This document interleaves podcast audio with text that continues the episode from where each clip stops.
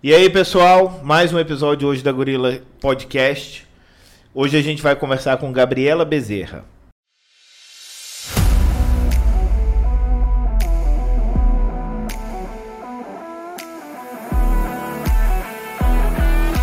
Você está ouvindo Gorila Podcast.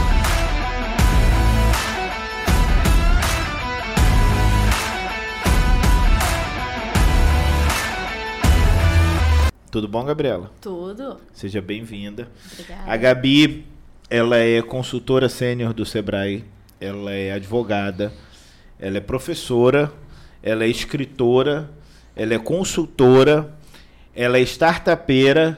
Ela, você tem mais alguma coisa? Anda de skate? não, não, luta só Kung fadinha Fu, mesmo. chafadinha. É, não vamos falar do marido dela, porque ele não vem ao caso, ele é um outro episódio.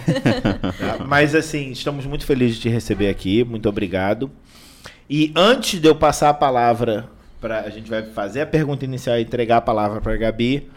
é, sigam o sigam, curtam, canal, comentem, compartilhem, se inscrevam. Fiquem atentos, mandem perguntas.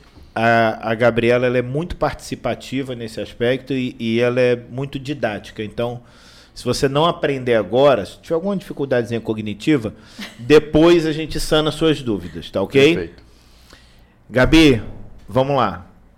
Quer, quer tem alguma pergunta inicial? Eu tenho. Eu tenho. Ai, droga. Que é até um pouco do que a gente vai falar. Sobra tempo pra tudo mesmo? Tudo Sobra. isso? Sobra. Qu- Qual que é a atuação hoje principal, vamos dizer assim? Qual que é a que tem sido a prioridade da Gabi hoje dentro desse currículo que o Olavo passou aí, que não foi nem completo, né? Não, foi nem completo, foi assim, pontuou os principais.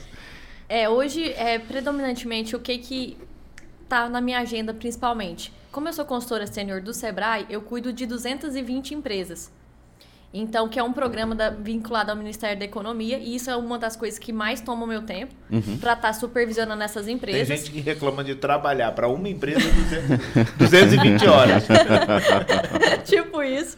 E, e a outra é que eu tenho uma startup, né? Que ela chama Cuido Sim. Então, assim, a gente tá finalizando já o, o aplicativo, ele já tá na Play Store, já tá na, na loja do Android também, né? Tanto na Apple quanto é, na loja da Play Store. Então, assim, também a startup tem me tomado muito tempo, porque a gente aproveitou essa parte de pandemia para dar um upgrade na, na startup, Sim. colocar novas funcionalidades dentro do aplicativo, para estar vindo com um novo serviço mais completo ainda. Como é o nome? Cuide, É, chama Cuido Sim. cuido sim. Isso. É, e aí, qual que é a, vamos dizer assim, o, o propósito do Cuido Sim? Olha, a Cuido Sim hoje, o que, que ela faz? Ela conecta é, pessoas que precisam de cuidados profissionais Uhum. a pessoas que precisam de cuidados. Então, assim, todos os profissionais da nossa plataforma são vinculados ao conselho de enfermagem. Ah, Hum. Então, por exemplo, você precisa que uma pessoa vai cuidar, por exemplo, você mora aqui em Imperatriz e sua mãe tem internada em São Paulo. Você entra no aplicativo, contrata um plantão de 12 horas ou de 6 horas, a enfermeira ou a técnica de enfermagem vai até o endereço que você determina, que pode ser sua casa ou pode ser um hospital se ela estiver internada, e vai fazer o plantão. E pelo aplicativo você tem acompanhamento e monitoramento real do que está sendo feito de cuidado com a, sua, com a sua parente, ou com seu familiar, ou com seu amigo. Então tem um checklist que a enfermeira vai lá, ou a técnica de enfermagem, ó, dei banho. Ela clica lá, já chega para você.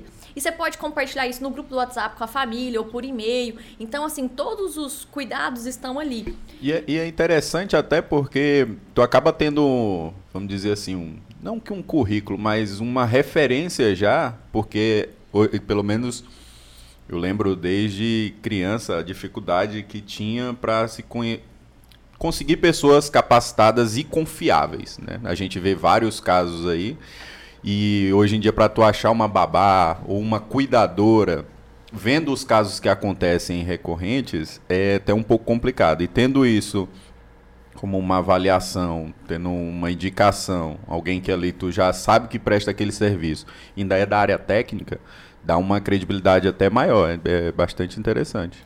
Foi, foi justamente pensando nisso, foi um caso familiar, a gente, é, eu desenvolvi essa startup, né, no Founder Institute, lá no Vale do Silício, então, e aí eu falei, não, como eu sou do Brasil, eu vou rodar no Brasil, é, mas é uma startup que ela pode resolver a dor a nível mundial, porque todo mundo pode ter, precisar um dia de cuidados.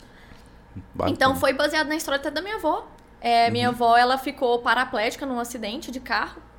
Ah, e aí, indo pra praia, ela ficou paraplégica e ela precisou de cuidados profissionais. Uhum. E aí a gente viu a dificuldade de você achar pessoas pra fazer Perfeito. plantão, pra acompanhar ela no hospital. Porque hoje é aquela realidade. As famílias são menores. Não tem como naquela figura, ah, quem vai cuidar? Não, são só dois filhos, eu só sou um. Ou eu trabalho e mantenho o tratamento, ou eu cuido. Então, assim, aí ficou com aquele problema. Então, e a assim, família tá dispersa hoje. E a em dia. família Não, e tá eu tenho, eu tenho um tá aqui. Eu tenho um amigo que eles são três irmãos, né? Eles têm uma autoescola. E aí um tempo a mãe deles ficou doente para acompanhar e aí nenhum conseguia, tava cada um ali. Ele falou: "Eu tenho que ter no mínimo cinco filhos, porque pra quando eu precisar". Eu falei: "Não posso". Mas cinco, da- daqui a pouco aí tu ocupa os cinco e ocupa. Eu acho que é uma boa ideia mesmo, é mu- muito interessante. Deixa eu te perguntar. Por que, que você foi lá pro Vale do Silício?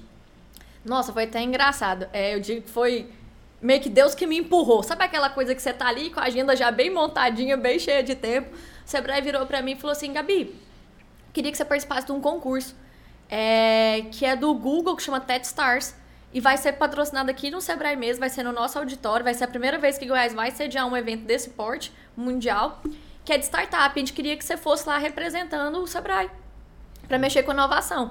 Aí, como boa funcionária, o que, que você faz? Claro, chefe, é, É tô comigo. dentro. é Foi- comigo sempre mesmo. foi minha cara. Sempre foi, Diga sempre quando. quis. É, aí ele me diga quando. Ele falou, pois é, sexta-feira, a hora que você terminar o expediente, às 6 horas da tarde, você desce pro era auditório. quando? Era tipo na, meio que na semana. quinta-feira. É. E no Sebrae a gente tem um lema, né? Nosso lema é sempre pronto. Não dá muito pra você preparar. Ou você é, ou você não tá pronto pra aquilo ali. E aí, eu desci, né? Que eu É ficava bom no que eu primeiro senti o andar. cheiro do cappuccino. É bom que aqui é espontâneo. é. E aí, aí eu terminei, eu Isso, fiquei. ela esqueceu de falar que isso era uma quinta. é, tipo isso. E aí, eu peguei e terminei, né? Eu fico, no, eu fico no primeiro andar. Aí eu desci pro, pro auditório do Sebrae, só mudei minha camiseta, porque o evento dava um- um- uma camiseta. Aí eu tô achando ali que eu vou naquele, pra aquele evento representando o Sebrae, bacana, cansada, semana pesada. E eu falei, não, beleza, tá bacana. Aí o rapaz, gente, é o seguinte, isso aqui é uma competição. Falei, hã? Tô achando que é um curso, tô representando a instituição tá sediando um evento. Vou aprender, não. É o seguinte, aí começou aquela galera super animada. Isso aqui é pra fazer, é para vocês criarem uma startup do zero. É zero to hero, ou seja, vocês vão do zero até virar herói. Falei que bacana. É interessante. Ele não tem hora pra acabar, vocês vão ter que trabalhar de madrugada, fazer, se virar e vão vir investidores anjos no domingo. No domingo vem investidor anjo de todos os lugares para avaliar a startup que vocês criaram aqui. Procurem os sócios, se virem, criem algo, achem uma dor no mercado, validem e apresenta e vende a sua ideia para poder alguém colocar dinheiro na sua startup que você vai criar aqui. Em menos de 48 horas. Que bacana, nem tava cansada. e aí, do que eu participei do evento lá, eu fui seguindo as diretrizes lá e tal. E fomos montando tudo direitinho. E quando chegou no domingo, é, alguém tinha que fazer o pitch, né? Que é a apresentação, o lançamento da sua ideia Perfeito. para os investidores que chegaram lá no, no evento, eles vieram de vários lugares. Aí eu apresentei o pitch, representando ali a, a minha empresa. E aí, mi- minha equipe foi a vencedora. Já foi essa empresa da Cuide Sim? Não, foi outra que Outra? eu criei lá. E aí, o que, que foi o prêmio do primeiro lugar? Essa bolsa de estudo no Founder Institute, caso eu fizesse a prova e passasse e tivesse habilidade com inglês e tudo, porque sempre quando às vezes surge uma oportunidade, você tem que estar com os requisitos necessários para aproveitar a oportunidade. Não dá tempo de você se preparar para uma oportunidade. Ou você está pronto para abraçar, ou essa não era a sua A oportunidade. sorte favorece os preparados. Sempre foi assim, e eu Uhum. acho que a tendência vai ser que sempre continuar assim. Então aí, como eu ganhei, aí eu fui fazer a prova, né? É, lá do Founder Institute, inclusive eu tava, no, eu tava nos Estados Unidos quando era a data da prova, porque eu fui ministrar uma palestra lá. E aí eu tive que fazer, e eu lembro que eu tava até no, no momento, eu ministrei uma palestra e fui visitar minha família americana, que eu é, fiz um intercâmbio lá, morei com a família americana e tal. Sim. E É, aí. a, a minha família americana me odeia. A gente odeia? Não, não fica Não, com porque eu- rancor. O importante é. Passou, let it go. não se preocupe. E aí, o que que acontece? É, pena que não é só eles, né? Esse detalhe. Olha sócio, que bom ter você aqui. Não, tô falando do Rafael. pô. Ah, tá. Entendemos, entendemos. É. E aí, quando eu tava fazendo o teste lá, é, lá na, na, na casa dessa família americana, ele acompanhando, né? Falando, nossa, Gabi, que interessante, que oportunidade é, bacana. E aí saiu o resultado lá e eu realmente é, passei, aprovei e fui fazer realmente o esse modelar essa empresa. Nesse programa que eu participei, eram 450 startups. Uhum. É, só formaram duas. Aí lá é que eu desenvolvi a Cuido Sim. Então eu criei uma no programa, ganhei como premiação a bolsa de estudo. Perfeito. No Founder Institute. Aí no Founder, é, eu peguei e criei uma nova empresa. Aí que é realmente a Cuido Sim. Ah. Qual, só por curiosidade, a empresa que você criou no desafio era o quê? Ah, tá. Lá era chamava Legal Tech. Então era um evento de startup para a parte do legal, ou seja, jurídica, porque igual você falou, eu sou uhum. advogada. Então lá eu criei uma empresa que chamava Oceano, que era para todo mundo navegar e criar a sua marca. Então era um aplicativo que você criava facilmente o pedido da, do registro da sua marca. Era só para micro e pequenas empresas. Uma forma bem mais simplificada ah, de isso criar. É complicado. Não, isso é sempre complicado para micro e pequena Registrar empresa. É, Nossa Cheio senhora. de burocracia e ali é complicado Também e os é valores são caros. A ideia não é. Não é. Tanto por... você ganhou, né? A ideia é, é boa e você ganhou. É. Mas é, seria interessante. Não, mesmo, e eu tiro porque... por experiência daqui, porque a nossa. A gente fez a nossa logo e tudo, e aí quando começaram a falar assim, nossa, essa logo é bacana, aí eu falei, Olava, gente, vamos Gabi, registrar logo esse negócio. Ah, obrigada. é, gente, ele sabe da minha queda. Vamos, vamos logo registrar e tudo, e aí quando tu olha, quando vai pesquisar, parece que é tudo simples. É. é nossa, é muito fácil registrar, tu vai lá, coloca o que, que é o teu segmento e tudo. Quando tu abre uma aba lá, que é para tu procurar os segmentos. Uhum. Eu acho que parece assim umas mil segmentos. É. Nenhum né? honesto. Não, tem, mas só que o que tem em um segmento. É, não, acho que eu sou tudo. É, tu entra em um setor e aí tem uma habilidade. Aí tem um outro setor e tem aquela mesma habilidade, só que é num setor diferente. Uhum. E aí tu fica confuso. Né? E aí o que eu vi, se tu colocar em muito, fica mais fácil eles não aprovarem tua marca, porque fica mais fácil de chegar uma outra pessoa e contestar. E aí tu fica, e aí? Aí eu vou colocar o quê? É. Eu vou colocar o quê? Aí tu, se, tivesse, se tu simplifica se, se demais... o oceano para você navegar... Exato, ficaria mais fácil. É, Mas é bem interessante isso daí. Porque é complicado demais, demais. É, eu acho que tem um pouco de, de falha desde do, do básico para a criação desses empresários, empreendedores. É muita coisa que. E aí a pessoa acaba muitas vezes só focando ali no financeiro, na, na no, no, planejamento do negócio uhum. e uns detalhezinhos desse daí acabam passando. É. Deixa eu te perguntar agora, você falou consultora de 220 empresas. Uhum. Como que funciona isso? Ó, oh, lá o que, que acontece? Debaixo de mim eu tenho os, os ALIs. O que, que são os ALIs? Agentes locais de inovação. Então, os ALIs, eles vão até a empresa é, e eles aplicam toda uma metodologia. Então, é, são metodologias ágeis que a gente chama de hands-on, mão na massa. Uhum. Então, o empresário não é uma palestra, ele não vai ficar ouvindo. A gente vai lá, a gente vai identificar os problemas da empresa, a gente mapeia os principais problemas, a gente coloca um plano de ação, organiza para o empresário, olha, para esse problema, qual plano de ação nós podemos adotar? Qual qual funcionário da sua empresa ou você mesmo, quem é o responsável por executar essa, essa atividade aqui no nosso plano de ação? Qual que é a sua previsão para iniciar isso aqui? E qual que é a data de previsão de final? Finalização. Isso. E aí, um dos problemas principais, assim, o empresário escolhe a critério dele.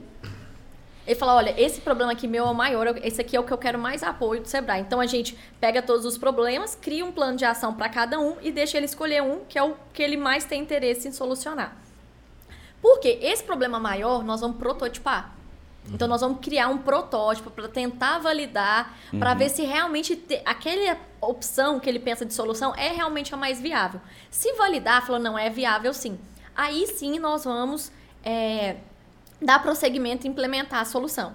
Entendi. Então a gente como faz toda faz essa jornada. Com, como você faz isso com 220 empresas?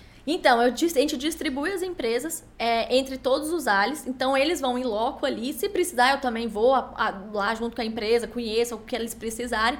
Mas os sêniores só deslocam menos vezes, é mais esporádico. Mas você tem que fazer a análise dos dados. De todos. De todos. Todos é. a gente tem que acompanhar. Então, vem relatório todo, de todos os encontros que a gente faz, eu tenho que ler um por um. Então, assim, o início a gente faz um radar.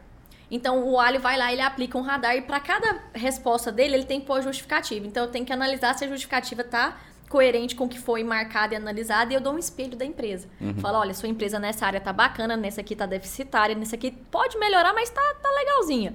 Então, a partir do radar, no segundo encontro, a gente fala, agora nós vamos mapear problemas. Olha, você não faz isso, você não faz isso, você não faz isso. Tudo isso são indicadores, por isso que sua empresa não tá tão no patamar que você gostaria. Perfeito. Vamos criar soluções para isso aqui? A gente vai para um, quadro, que é o plano de ação, para solucionar Qual que vocês pro um 5W2H? a gente tem um 5W2H mais pra frente. Então, esse primeiro é essa, essa fase inicial.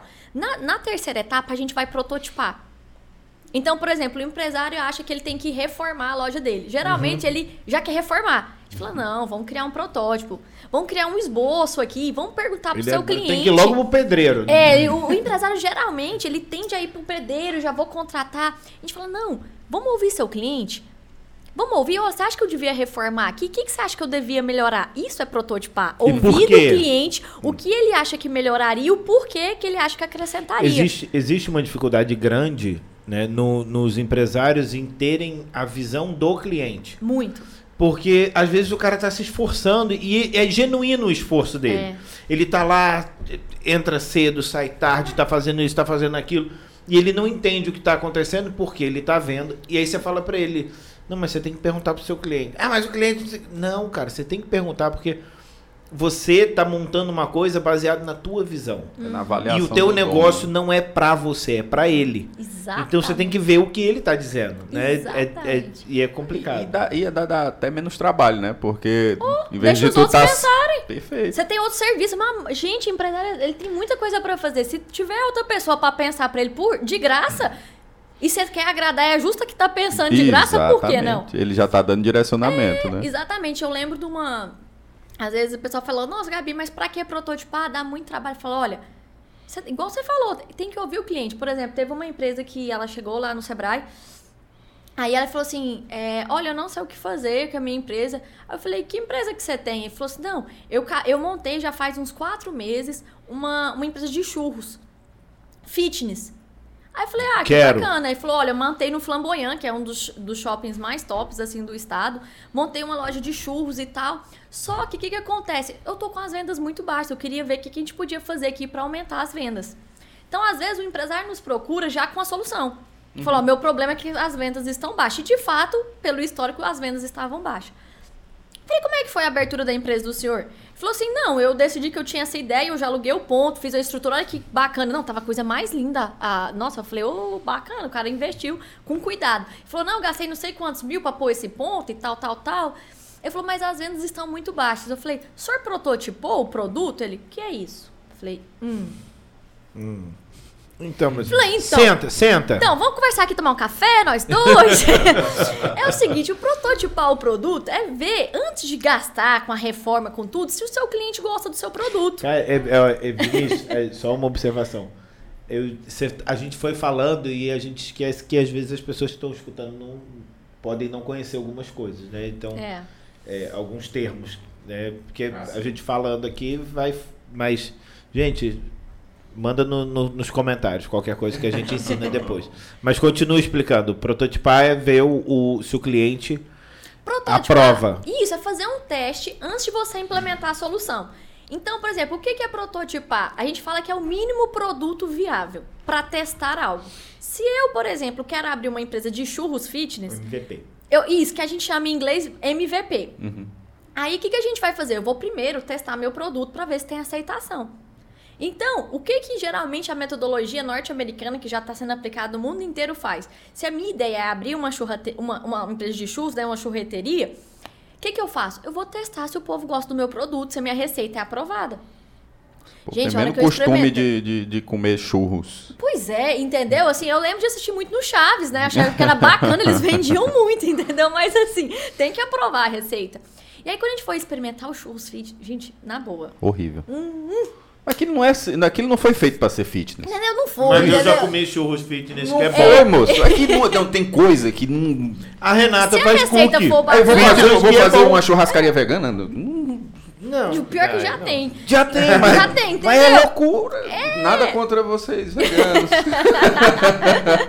Não querendo criar polêmica, mas, Isso. meu amigo. Hum. E aí, o que aconteceu? Quando eu perguntei se ele prototipou, ou seja, ele criou um produto, ou seja, você não vai criar o um produto mais bonito, maior. O que, que é o mínimo produto viável? É criar um churros pequenininho, mas que contém a massa que vai ser utilizada com o recheio para você oferecer para o cliente e pedir o feedback. O que, que, é feedback? Uma palavra de retorno. Ou o que, que você achou desses churros de verdade?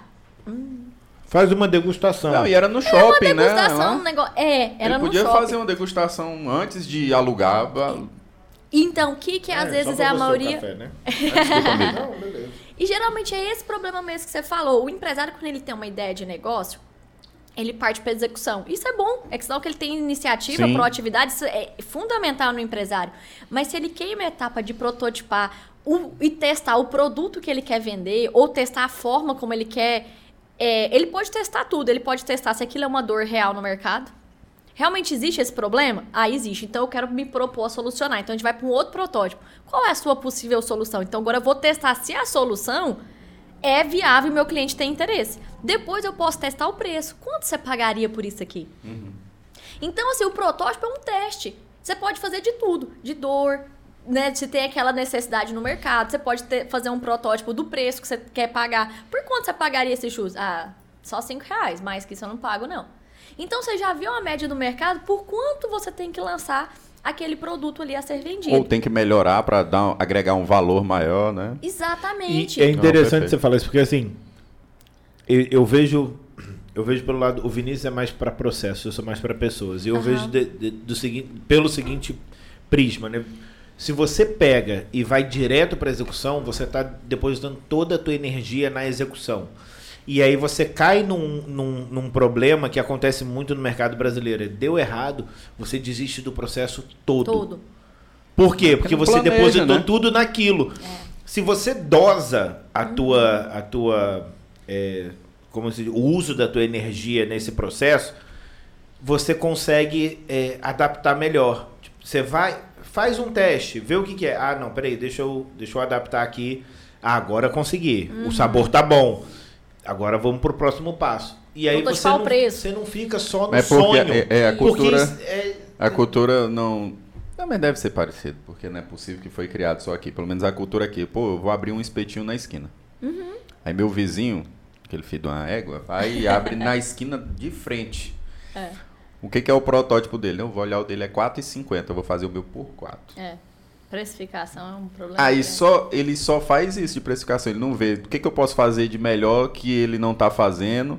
Que eu posso botar até mais caro e os clientes dele saírem de lado dele e vir aqui pagar no meu. Uhum. E aí acaba só isso, a execução. Então é muito do imediatismo.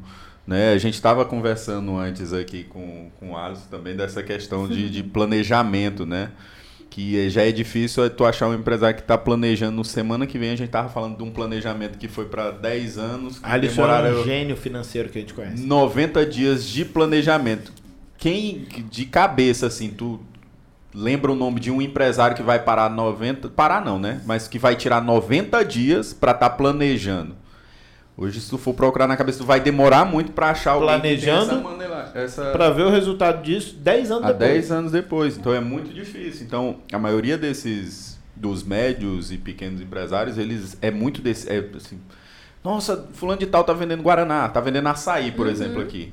Tu anda ali na, na Godofredo Viana agora, tem 12 açaís. Entendeu?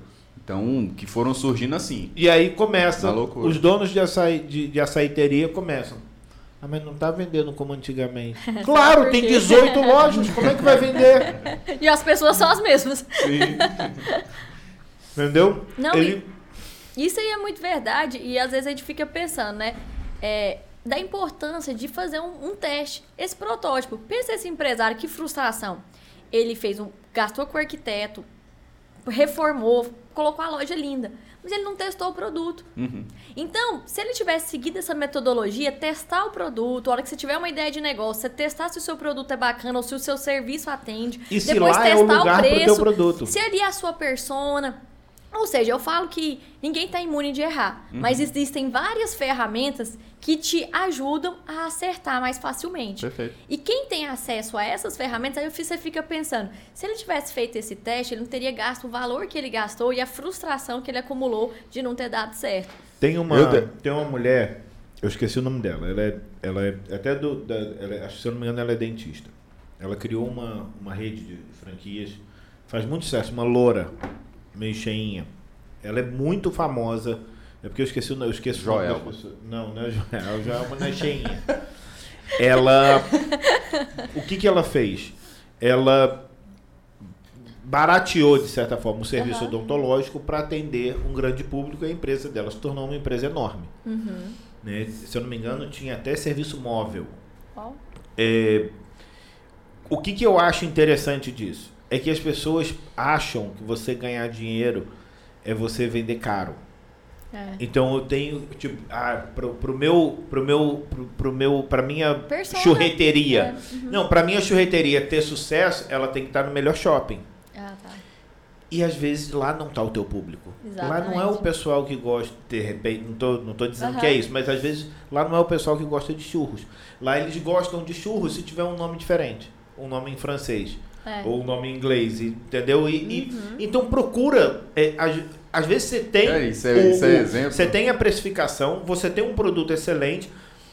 Você sabe é, do que, que as pessoas gostam, mas você está oferecendo para a pessoa errada. Você Eu, a lembrei, eu lembrei ali perto onde tu morava, no, no né? É uma área onde o pessoal vai fazer caminhada, Uhum. mais fitness e tudo. E eu lembro que quando começou a, aquela a, a onda do geladinho gourmet, o pessoal ia pra lá. Eu falei assim, não, mas peraí, pô, vai oferecer geladinho gourmet, que é cheio de pô, pra galera que tá caminhando. É. E aí, acho que não deu nem um mês, de- eles mudaram e foram lá pra Beira Rio. Que é mais a galera dá- que vai só passear e é ver os muito filhos dessa persona, né? Pô, tô indo ali pra me ser fitness, eu vou meter logo um geladinho gourmet É, pra. cheio Não combina. não combina muito. Quando você.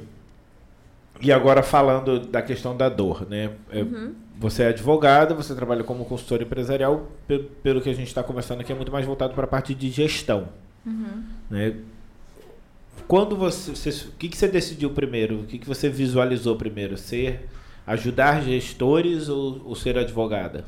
Não, foi ser advogada. Tanto no edital que eu prestei do Sebrae, eu prestei para nível superior como advogada. Então, exigia o AB e tudo. Então, assim, quando eu entrei realmente é, no Sebrae, e eu ministro até hoje curso de licitação. Licitação tanto para a prefeitura para capacitar os servidores, né? Tanto que uma das minhas pós é nessa área, também empresários que desejam participar. Uma das. Uma Das. das pós. São 73. não, não, não. Então, assim, aí eu comecei Ela não aí. parece, mas a Gabi tem 114 anos. É, hoje os cirurgiões realmente fazem um serviço bacana. Não, brincadeira, eu, eu realmente Passou muito nova. tempo estudando. e- É.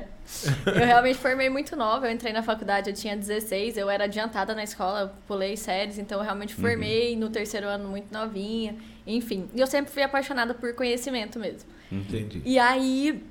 Então, assim, minha entrada no Sebrae realmente foi ne- nessa área. Na área jurídica, e eu atuo até hoje ali, depois... Na verdade, o Sebrae, ele, ele é uma grande família que ele vai te preparando muito. Porque como eu só lidava com empresários, eu entrei nessa porta de entrada e o Sebrae vai nos capacitando.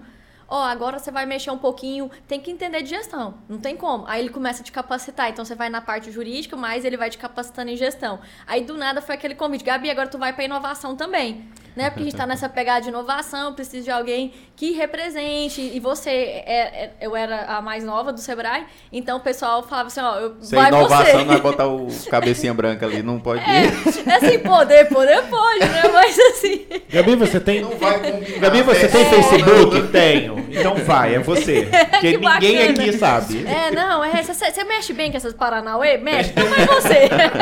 um critério bem bacana. Ah, esqueci. Esqueceu de botar no currículo. Especialista em Paranauê. é bacana também. Então, assim, aí o que, que acontece? Eu falo muito que a vida ela vai te trazendo oportunidades. Então você começa de uma forma, e até hoje eu, eu mexo com isso, porque na verdade o empresário, ele não quer que você resolva esse problema, ele vai te contar um problema todo. E ali você vai precisar da parte jurídica para ajudar, você vai precisar de parte de organização, tanto que a gente entra com um plano de ação, porque o empresário é super desorganizado, ele nunca põe, às vezes, é alguns, né? Nunca no vi. papel o que ele precisa fazer. Né? Ele não, não traz Tá tudo um na plano. cabeça. O ele Alisson não. tudo na O. Alisson não, tá? É, não, né? Não, é Essa é uma gente pessoa boa. diferenciada. então, assim, a gente tenta levar essas questões. Definir um problema que o empresário tem, ajudar ele a se organizar num plano de ação, porque o nosso foco é ajudar o empresário no como proceder durante a empresa. Porque o problema vai mudar. Mas se ele sabe mapear o problema, se ele entender o conceito de pôr um protótipo, de testar, testar um preço, testar o um lugar, testar quem é meu cliente, testar um novo produto que ele quer inserir, se ele entendeu que ele precisa ter uma agenda organizada de como que ele vai solucionar toda vez que ele tem um problema, ele aprendeu a andar sozinho. E esse, para mim, é o foco da consultoria. Não é você ficar na empresa. Por isso que é consultoria. Senão eu virava seu funcionário. Perfeito. Entendeu? Eu virava seu CEO. Não, o foco é te ensinar as ferramentas básicas para você gerir sozinho o seu negócio. Uhum. Então, assim, o, é, o foco nosso é esse, te ensinar falando, olha, isso aqui é a forma mínima para você trabalhar de uma forma mais organizada e mais independente, para que você consiga gerir seu negócio sozinho e fazer a empresa girar. É o, o negócio que bate muito no que a gente falou ainda agora, do imediatismo, né? É... Porque querendo ou não, até esse planejamento consegue tu, tu organizando tu já consegue achar um tempo, né? Isso. Mas alguns resultados dependem de um certo tempo maior. Não tem como, exatamente. Não tem como eu, eu começar a medir aqui, ah, eu quero melhorar mês que vem, aí eu vou pegar uma avaliação de 10 dias aqui que eu comecei a fazer. Não, não, não vai como. ser realista, não vai, não vai te trazer tanta informação para tu poder fazer esse planejamento a longo prazo, né? Então, muito do que a gente sente aqui da, da nossa entrada dessa parte de consultoria é, é isso, né? A gente começa com uma uma organização, uma análise, uma organização, tenta priorizar algumas coisas, mas é aquele negócio, é o empresário quer direcionar a consultoria para uma sensação dele, e aí essa sensação ele acaba não olhando para os números realmente que são prioritários e não tem uma certa paciência para colher esses resultados ou analisar esses resultados para se fazer um planejamento assertivo. É. Né? E é, é, o, é, o, que a gente viu em alguns, em vários clientes, né? Uhum. Ah, eu tô com problema de venda. Foi o caso aí, dos churros. É, Sim. não, Ele chegou falando aí, isso. O que que, o que que... É, porque na verdade o, o, porque o churro dele era uma merda. É né? Então, Mas até ele descobrir o como falar, é o trabalho São da consultoria. Três meses de consultoria. Você chega assim, meu amigo, meu amigo, pelo amor de Deus. Tu já percebeu que toda vez que eu venho aqui eu não peço churro? então, eu bebo só água. tipo isso. Então, isso aí que vocês falaram é muito verdade, porque às vezes o empresário ele já chega com um diagnóstico, mas ele tem que entender que o consultor é como médico. Ele não tem que falar o que ele precisa. E às vezes eu noto muito no Brasil, não vi tanto isso nos Estados Unidos, a pessoa ela já chega, ela não chega com um problema, ela já chega com a solução. Ele nem sabe explicar o que é o problema. E era isso que eu ia te perguntar. A questão é porque assim, a gente está falando sobre empresários que construíram o negócio sozinho, uhum. né? A grande maioria. É Sim. verdade. Beleza. E aí a gente está falando que eles chegam com a solução. Então ele, ele já tem na cabeça dele assim, fui eu que construí isso aqui. Entendeu? É. Tô te trazendo para você fazer isso aqui. Ele já vem com a solução. É. Isso eu vejo como um problema muito de ego. Né? Uhum. É um, existe um ego por trás disso porque o cara ele não quer. E aí existe um outro problema. Como que você porque você está falando com um cara mais velho, uhum. dono do próprio negócio, aí chega que você ele já com sotaquezinho. Dentro, ele é. já chegou. Com o sotaque do Goiás, falando Porter, porque... Exatamente. 1,60m, mulher, mais nova. Ela é alta assim. Fala... Ela... é que ela depois... Ela... Vou. Então, isso é uma das dificuldades que você tem como consultora. Como que você lida com isso? Olha, é, eu sempre falo o seguinte: quando às vezes o empresário chega, você tem que apresentar o que você tem de diferencial, que são ferramentas e conhecimento técnico. Ele tem um empírico. Sim. Eu nunca vou questionar o, questionar, o, o, o, e é válido o conhecimento, o conhecimento empírico. Levou é ele até lá, né? Eu não compro isso em lugar nenhum. Só que o conhecimento técnico, eu posso virar uma traça de livros e ler e ver o que, que acontece. Por exemplo, você vai apertar, é, né, colocar lá um, um prego né, na, na, parede, ou vai colocar um, vamos supor, um parafuso, que você vai precisar de uma ferramenta da furadeira. Tem N formas de você colocar aquele parafuso. Mas se você é, mas tem. Só uma... de se apertar o parafuso, ele não vai, não, viu? Só não, não vai, né? É, até não. quebra. Até quebra. E... Tá é minha área, aí é minha área. Eu e aí entendo, área. E aí o que, que acontece? É exatamente ah. isso. Se a pessoa não entende nada, ela quebra o parafuso, ela não entendeu, ela não usou a ferramenta, ou ela vai demandar um esforço desnecessário para executar. É aí que entra o nosso trabalho de consultor. Eu não tenho conhecimento empírico, mas eu já aprendi que se eu usar uma parafusadeira elétrica sem fio, eu executo o trabalho com muito menos dificuldade e atinjo o mesmo resultado. Pois é. É, é- esse o nosso trabalho. o consult... As pessoas acham que para você ser consultor, você tem que ser especialista no negócio. Não. Não, é por isso Você- que você é consultor. Por... Exatamente. Exatamente. Não, e, traz experiência e- de outras e eles empresas não também. entendem Isso. que o conhecimento que a gente tem é sobre ferramentas que são aplicáveis a qualquer negócio. Exatamente, Só são que fun- só funciona se juntar o meu conhecimento com o teu conhecimento. Empírico. e ele- porque ele fica, "Não acredito que você não sabe nada sobre isso aqui. Não, eu não. a, a loja é tua, o negócio é teu, quem tem que saber é você. A Entendeu? gente, a gente tem um propósito de- da Gorila, né? De, de até tratar ferramentas bem básicas, né? Aham. E quando a gente chega propondo essas ferramentas, que muitas vezes é o Kanban mais simples do mundo, a pessoa fala, ah, mas eu já fiz isso. E o que, que você colheu de resultado? Aí ele, E o que, que você fez com o resultado que você colheu? É. aí ele, pronto, Cadê aí o plano morreu de aí. ação baseado Aí- na ferramenta? Se não tiver um plano de ação, Aí, não aí que Estou me sentindo numa sessão de terapia aqui. Tô desabafando. Demais. Mas é- tô mas é assim. pra não chorar. Mas é assim, as ferramentas. Ah, essa ideia a gente já colocou. Ah, essa ideia a gente já fez. Mas fez e você colheu o quê? Você só fez até cansar ou deixar em desuso ou você fez, viu que realmente nos números não era compatível? A gente dá, dá sempre um exemplo da, da questão da indicação, né? Que foi até aqui com, com o nosso amigo Alisson, né? Pensa, qual, qual- onde vende mais? Onde indica ou numa promoção que tu faz fora? A sensação era sempre de que a indicação era um número maior. Entendi. Porque quando tu indica, tu já indica alguém que tu conhece, É. tu já é mais próximo de tu lembrar. Só que quando a gente foi pro número, era totalmente desproporcional a indicação. Dizer que era 5, o outro era o triplo, quádruplo do, do retorno. Então, fica muito nessa sensação. Aí o cara começa a colocar uma ferramenta, não dá o prazo ideal, que nem você falou, faz um plano de ação. Quando é que eu começo e quando que eu termino. planejamento pra encerrar. E como que eu analiso essa aplicação? né? Que é um PDCAzinho mesmo padrão. E aí ele não analisa. Na sensação dele, às vezes, ele nem tá conferindo diariamente. Uhum. E aí, pra ele, aquilo não deu certo. É, tipo, eu me inscrevi na academia, mas você fez o exercício? Você foi lá? Você foi lá? Ainda não tô vendo o lá, resultado, mas você fez o exercício? Sabe onde fica? Sabe onde fica, fez- pra que serve Fez aquele inscrição aparelho? online. Tem, um, tu tem um par de tênis? Ou você pagou errado. alguém pra ir lá, né? Não, É. eu- o cara bacana, tinha um tênis Malha, bonito, ele bem. malhou no meu lugar. Só não viu o resultado em mim, mas assim, paguei direitinho. É, Basicamente. e o, o que eu ia te falar sobre o negócio de vendas é que, e acontece, pô, tô com problema em venda, minha, minha loja não tá vendendo, eu quero que venda. Beleza, vamos, pô, treinamento que a gente faz tem seis etapas só de atendimento, Ó. antes de chegar na venda. É. E tem outras etapas da venda. Aí a gente fala, tá ótimo, vamos resolver o problema.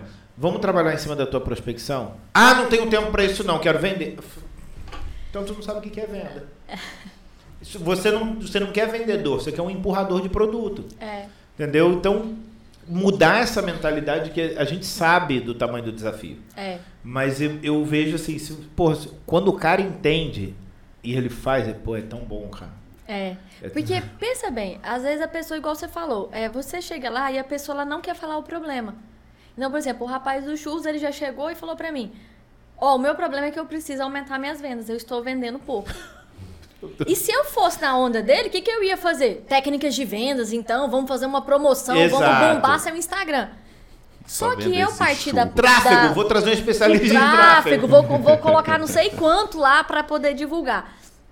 Às vezes, o trabalho do consultor é ouvir o que, que o empresário tem e isso aí é o palpite dele. E a gente vai sempre levar em consideração, porque ele pode estar certo com certeza. Sim. Então, a gente anota aquilo ali que ele acha que é. É como se você chegasse médico e falasse, doutor, eu tô achando que eu tô com gastrite.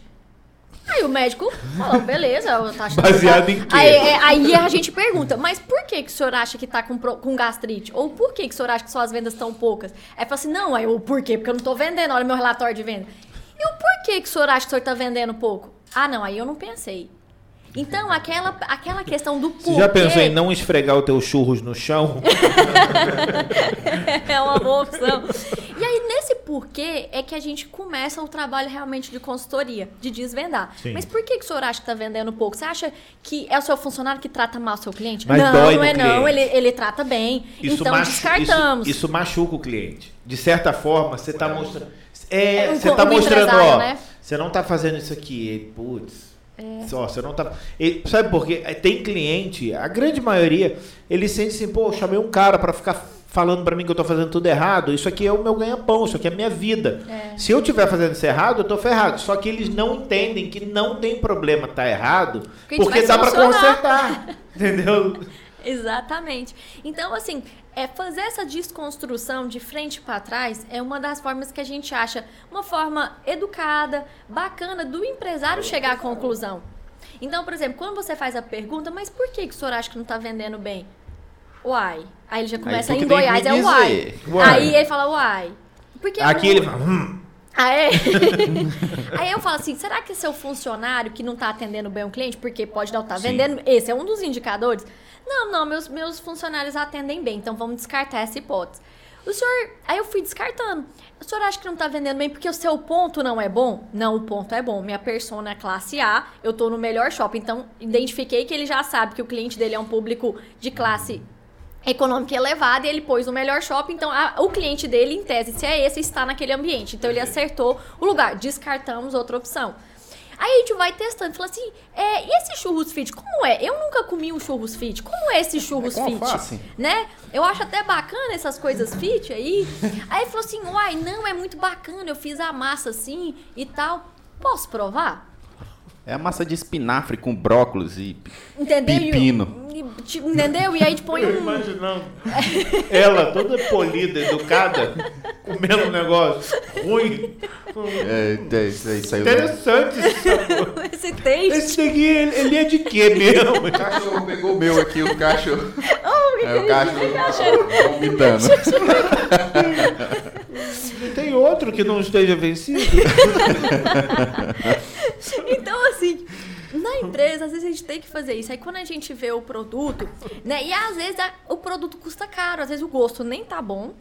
E ainda custa caro, porque ele teve que pegar o produto do não sei o quê. E do... quando o empresário se apega é que o negócio é difícil. E às vezes ele gosta do gosto. Porque, Exato. gente, gosto é, é. Não gosto é gosto. O povo fala, não se discute. Só que o que, é que acontece? Tipo quando você vende. Não ah, se discute. Não se discute. Só que aí quando você vai vender, eu preciso saber se pelo menos naquela região tem um número mínimo de possíveis clientes que queiram comprar aquele sabor. Tem esse mesmo gosto. É, ele achava gostoso, tanto que achava que ele estava vendendo. Ah, a, a, a, venda, a, venda, dele era só o lanche dele lá que ele estava A minha esposa trabalha na Natura. Ela é gerente da Natura e ela começou a fazer por, por, um, por uma coisa que ela gosta de fazer, ela começou a fazer cookies. Uhum.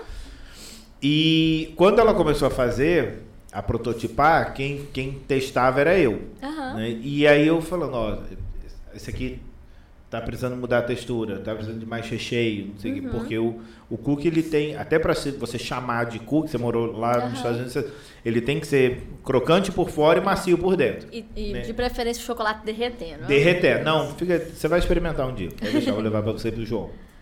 Ele, quando a gente começou a fazer, tem determin, tinham determinados sabores que ela falou assim, hum, esse eu não gostei. Só que não é para ela. É. Né?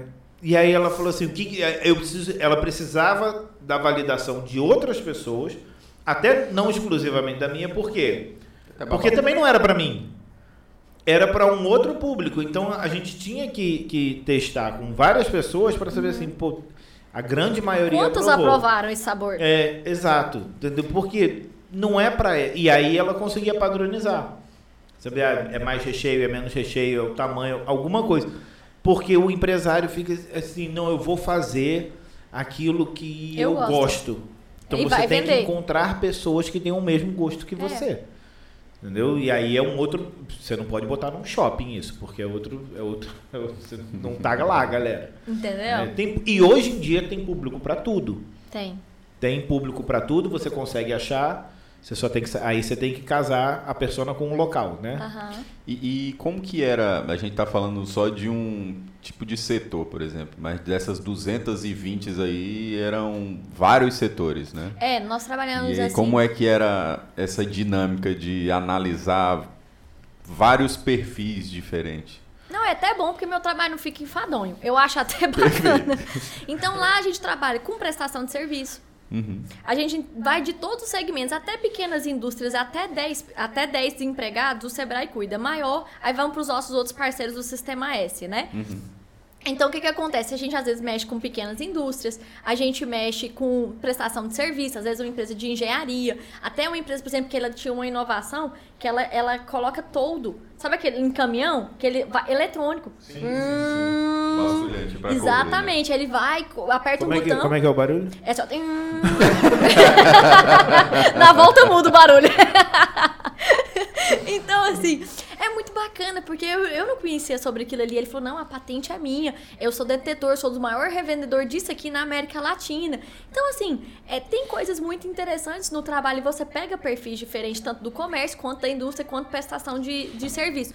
A ferramenta, igual vocês falaram, é a mesma. Só que a aplicação depende do conhecimento empírico do empresário. Uhum, então, assim, é, é, sempre o que eu falo. Eu falo, é o melhor dos dois mundos. O empresário tem aquilo que a gente nunca pode comprar, que é o conhecimento dele estar tá ali trabalhando ali na prática. E nós ó, vamos dar o quê? Uma parafusadeira elétrica para ele sem fio. Uhum. É só isso que a gente quer. Uhum. Porque ele já tem o um know-how. Só que também é importante a gente conseguir identificar o que ele precisa e não seguir o que ele quer. Sim. Porque às vezes a pessoa chega e às vezes ele fica até chateado com a gente, fala: "Não, mas eu pedi para você aumentar minhas vendas". Aí você fala assim: "Não, eu também quero fazer isso, só que eu tenho que diagnosticar o porquê que suas vendas estão baixas. Por isso que eu estou voltando e fazendo os porquês. Porque se eu diagnosticar a sua empresa de forma equivocada, eu nunca vou solucionar o que você quer. Eu podia gastar com o melhor patrocinador ali, bombar tudo nas redes sociais, fazer promoção, fazer tudo e eu não ia aumentar as vendas, porque o problema não estava ali, o problema estava no produto. Eu gosto muito de uma ferramenta para diagnóstico que, que dos cinco porquês. Ah, tá. É, você pergunta cinco vezes, eu, tô vendo, por que, que você está vendendo pouco? Ah, porque o meu vendedor é ruim. Por que, que o seu vendedor é ruim? Porque ele não conversa com o cliente. Por que, que ele não. E tu vai perguntando, vai chegar uma hora que você vai chegar na raiz do problema. Na essência. Na essência do problema. E é lá que você tem que tratar. Tratar. Não é você falar assim, ah, mas eu não sei voar, eu quero aprender a voar. Calma, calma. É. Vamos lá nas etapas primeiro, o que, que você precisa eh, desenvolver para chegar onde você quer. É. Porque. E, e, eu acho que isso é uma outra dificuldade. As pessoas querem uma receita pronta. Infelizmente. O consultor não tem receita pronta. Porque cada caso, a gente brinca, né? Cada case, cada caso é um, é um caso. Sim. Então, assim, um problema de um é diferente, o, o do outro. Então, assim. Vai ser o título do teu podcast. Cada case é um caso. Acho que eu bem chique, não ficou? Ficou bacana, eu gostei. Anota, Rafael. Anota, anota Rafael. Anota. Ajuda a gente. Rafael, você quer um pão de queijo, Rafael? Não, Rafael é do Goiás. então, assim, eu acho que essa, essa, essa junção da questão da consultoria e, e aquele foco. O consultor não é para ficar dentro da sua empresa. A gente tem um prazo para entrar e a gente tá doido para sair. Por quê?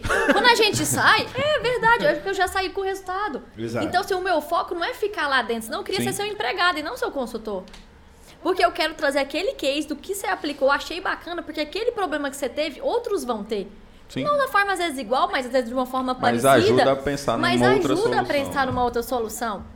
E isso é muito bacana, entendeu? Então, eu, eu acredito muito a, a parte bacana que cada um tem seu espaço aqui. Deus criou cada um com foco para ajudar numa área. E se você entende que seu papel é aquele, você nem quer ser um e nem quer ser o outro, quer ser o que você tem vocação para ser, acho que as coisas andam bem. Que é o, o esse, esse daí eu acho que fica muito. Não acredito que seja só um problema daqui, mas como a gente, né, numa cidade do tamanho de Imperatriz, isso fica muito nítido é, é, as pessoas quererem copiar os outros uhum. e isso não é na verdade e aquilo no final das contas não é para ela não. né é, que é, o Vinícius falou da saiteria isso já pet aconteceu shop, aqui galera. pet shop é, é, hamburgueria gourmet né o cara, às vezes, ele nem tem um hambúrguer gourmet, ele só mudou a faixa. Barbearia, aconteceu demais. Começou a, a abrir barbearia com, com serviço uhum. mais especializado. Aí os caras continua com a mesma barbearia no bairro, só que na fachada tem um cara, um lenhador com coque samurai e beleza, vem para e aumentou o preço, só isso. Não mudou nada. Só que eles eles no final das contas eles não veem o que de fato é que eu devia estar fazendo. E eu acho interessante você falar essa questão do, do, do você falou, né, da vocação. É, realmente cada um tem um, tem um chamado para fazer uma coisa. Você tem um, alguma coisa que em você só tem em você. É. E o que e, e, isso foi uma coisa que a gente conseguiu despertar muito na gente com, com o início da Gorila, porque é, o que a gente faz Ah, podem ter consultores melhores? Talvez. Mas fazendo o que eu faço, não tem. Porque não tem ninguém que faça do jeito que a gorila faz. E, é- e tudo bem. E tem cliente que não é para gorila. Tudo bem também. Não tem problema. Tem cliente que não é para Gabriela. Só que você tem que ser o melhor naquilo que você. Você tem que saber quem você é para você ser o melhor naquilo. E aí as coisas acontecem. As oportunidades, como você falou, que começam a aparecer, elas não aparecem por coincidência. Elas aparecem porque você começa a, a, a, a transbordar aquilo que você de fato é. Só que isso é um, é um, é um, é um processo que, é, que eu acho que é mais pessoal do que profissional. Né? Você, verdade. você, cons- você conseguindo fazer isso para o âmbito pessoal, o teu profissional evolui. Mas primeiro você tem que focar no pessoal. É, o que eu ia te perguntar agora era o seguinte. A gente falou muito da parte de consultoria Sebrae. Né? Você tem uma outra empresa, você tem não, você tem outras empresas é, em, em Teos. Por que, que tem esse nome? O que, que significa? Ah, tá. Explica pra gente. Enteos é uma palavra grega que ela vem, ela significa Teos é Deus e En é no centro. Então, Enteos é Deus no centro e que também dá origem a outra palavra que é entusiasmo. É a mesma radical no grego. Entusiasmo vem disso? Eu não sabia, Vem, não. entusiasmo vem disso. Ele chama entusiasmo. Meu, meu grego não é muito bom, não. Eu senti pelo sotaque. Você é, percebeu mais pro não é- sul do, eu- da, é, Da é, Grécia, é, né? É do eu sul da Grécia. assim. Sou então. mais nortenho. é tipo isso. Ali pro lado de Bacabal. Bacabal, né? Acabou com tudo. Então, assim, é... Aí ela dá origem a isso. Então, a palavra Inteus, ela significa... Ela dá origem a duas palavras. Que é, se a gente separar certinho, é Deus no centro. Uhum. E, ao mesmo tempo, ela que dá origem à palavra entusiasmo.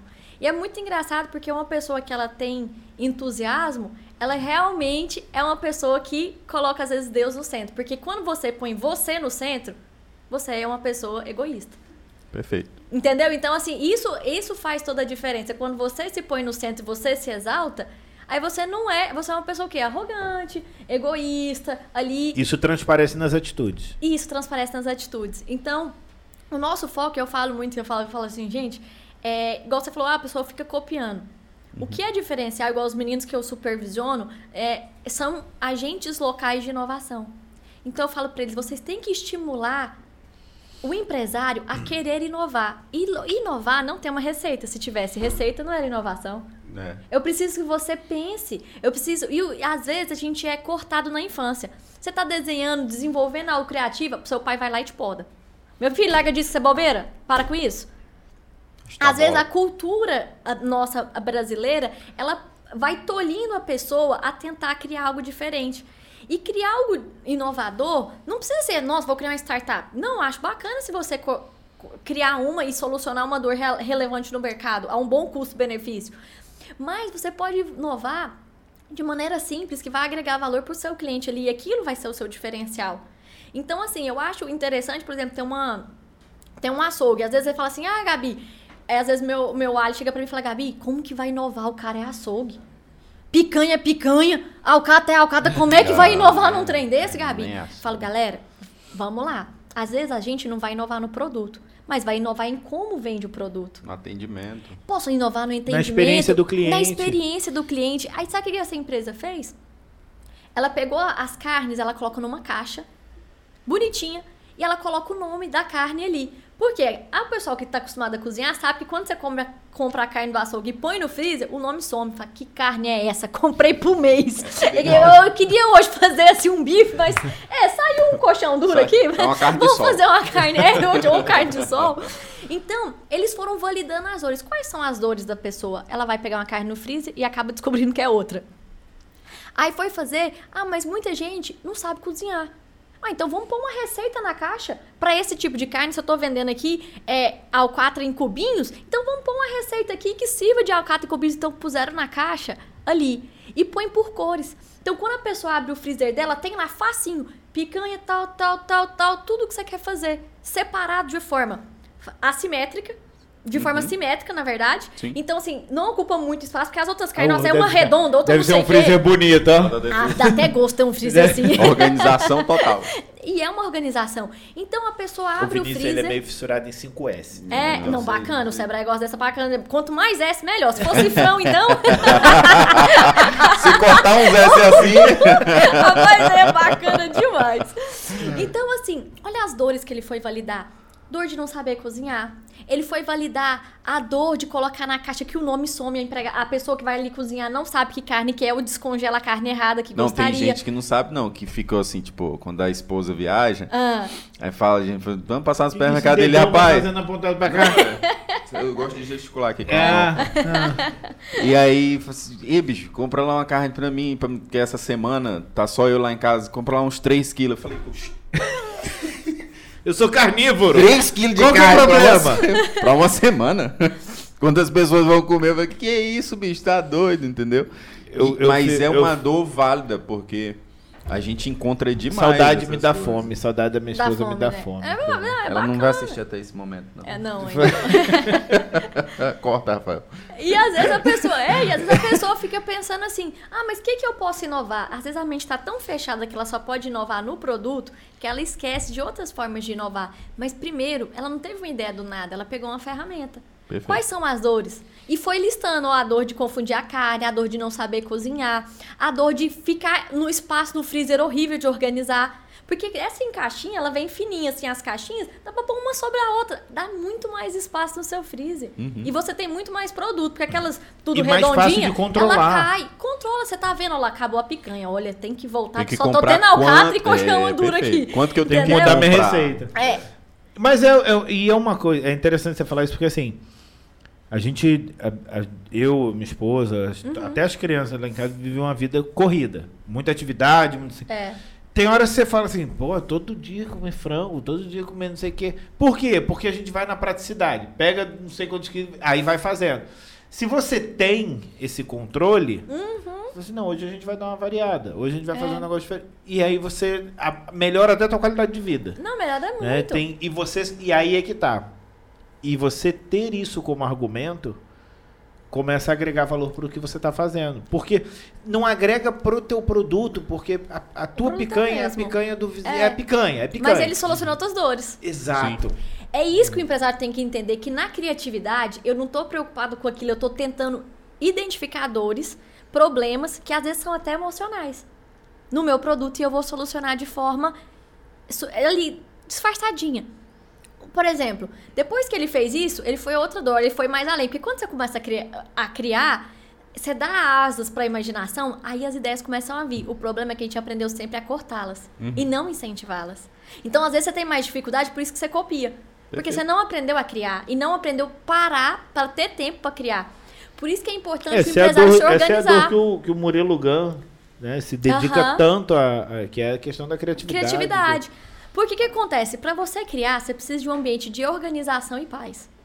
Duas coisas que às vezes o empresário não tem.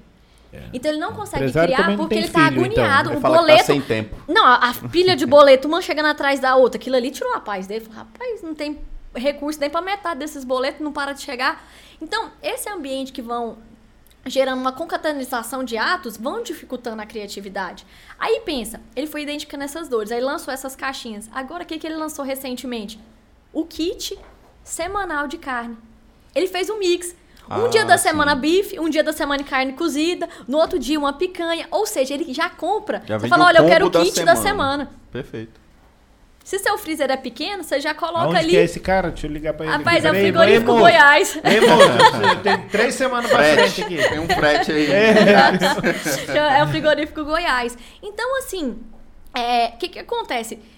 Tá vendo como dá para inovar na sua empresa, mesmo sendo um ramo extremamente tradicional como o açougue? A dificuldade é que, em vez de criar, você quer copiar. Eu lembro muito, eu lembro muito daquele. Esses vídeos que a gente recebe de, por exemplo, comissário de bordo. Ameri- Nos Estados Unidos eles fazem muito isso. São as mesmas informações sempre, né? É.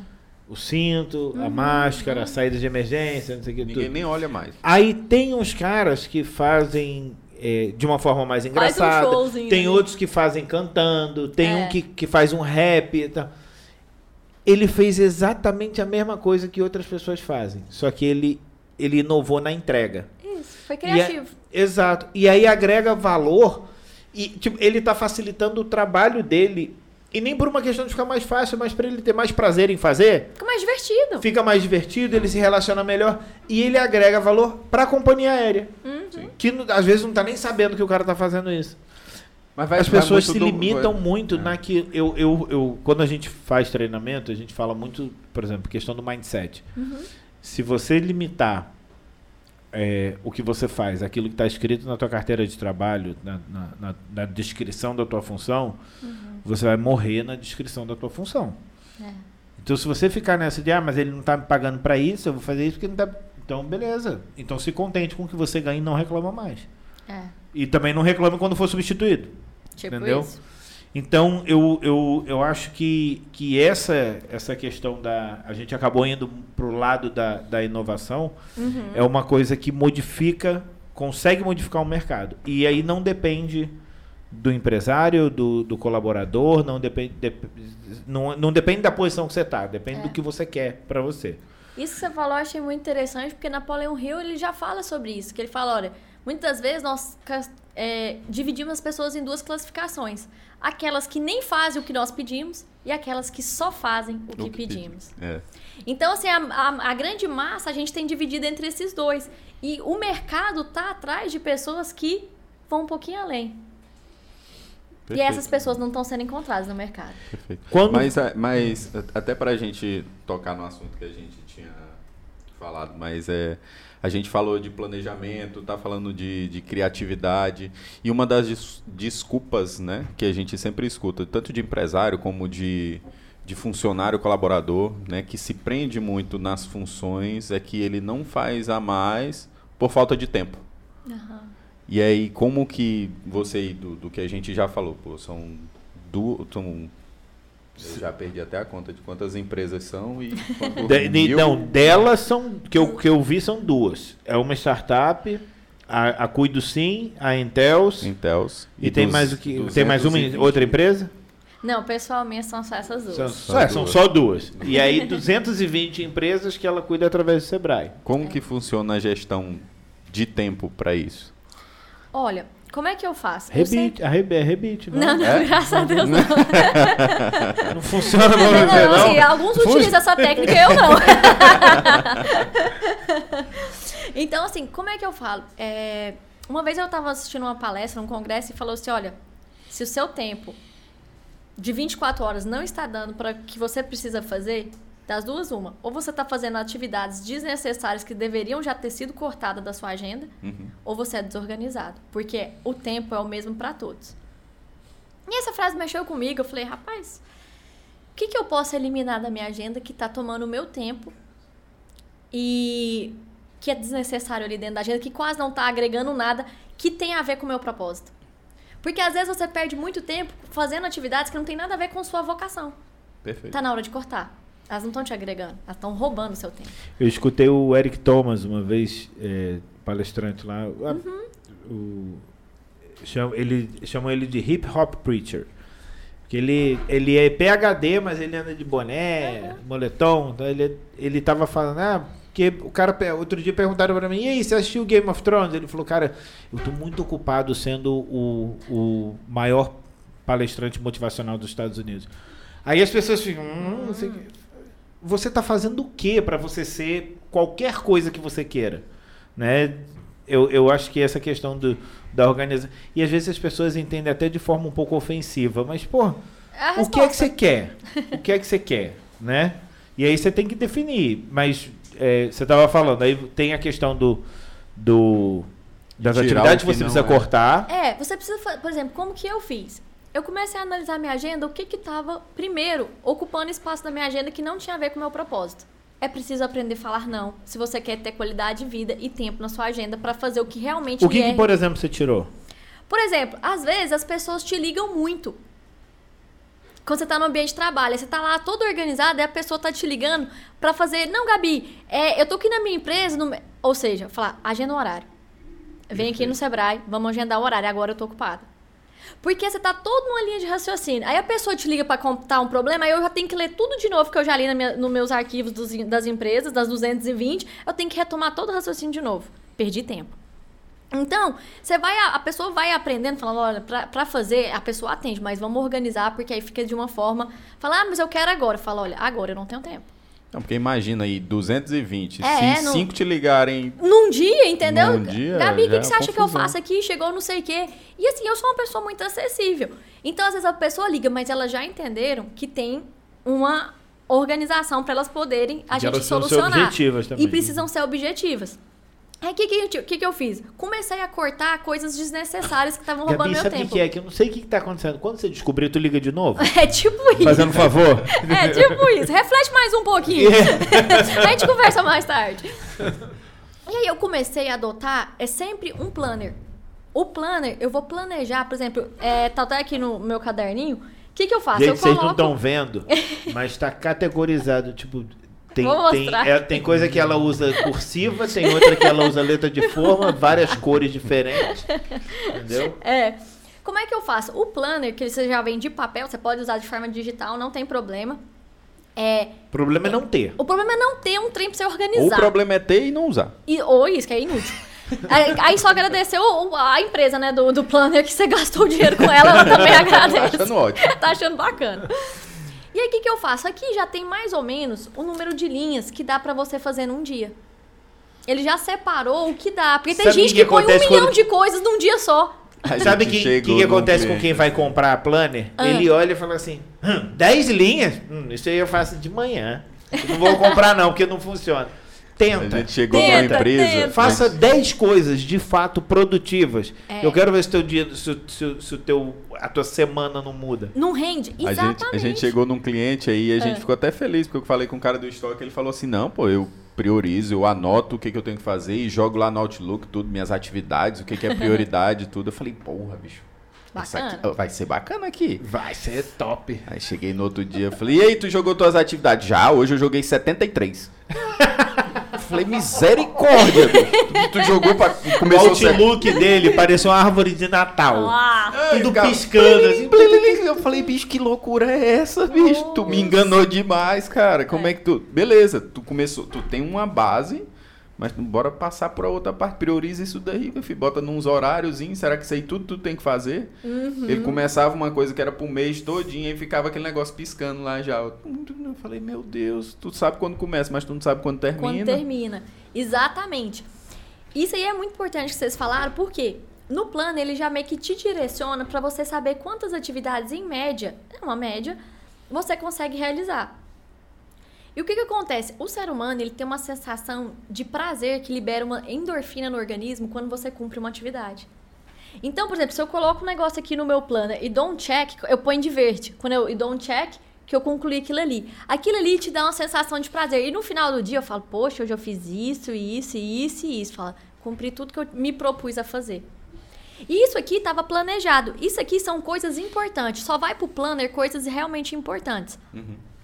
Aí o que que acontece? É a, a- o, o general almirante o McRaven. Lá, Aham. Ele fez um discurso, começa arrumando a tua cama, né? Que, que justamente por essa sensação. Essa sensação, Porque já fiz no- a primeira atividade no- e concluí com No sucesso. treinamento. Não né, que essa vá pro plano. Treinamento militar ele tem muito disso. Ele você tem que ter. é, o cara tá lá no, no quartel, você tem que estar com a cama Arrumada. arrumada, a farda passada, o sapato engraxado, a fivela brilhando, o cabelo bem cortado. Quando eu estudei no colégio militar, eles passavam algodão na bochecha pra saber se a barba estava bem feita. Feito ou não. É, por quê?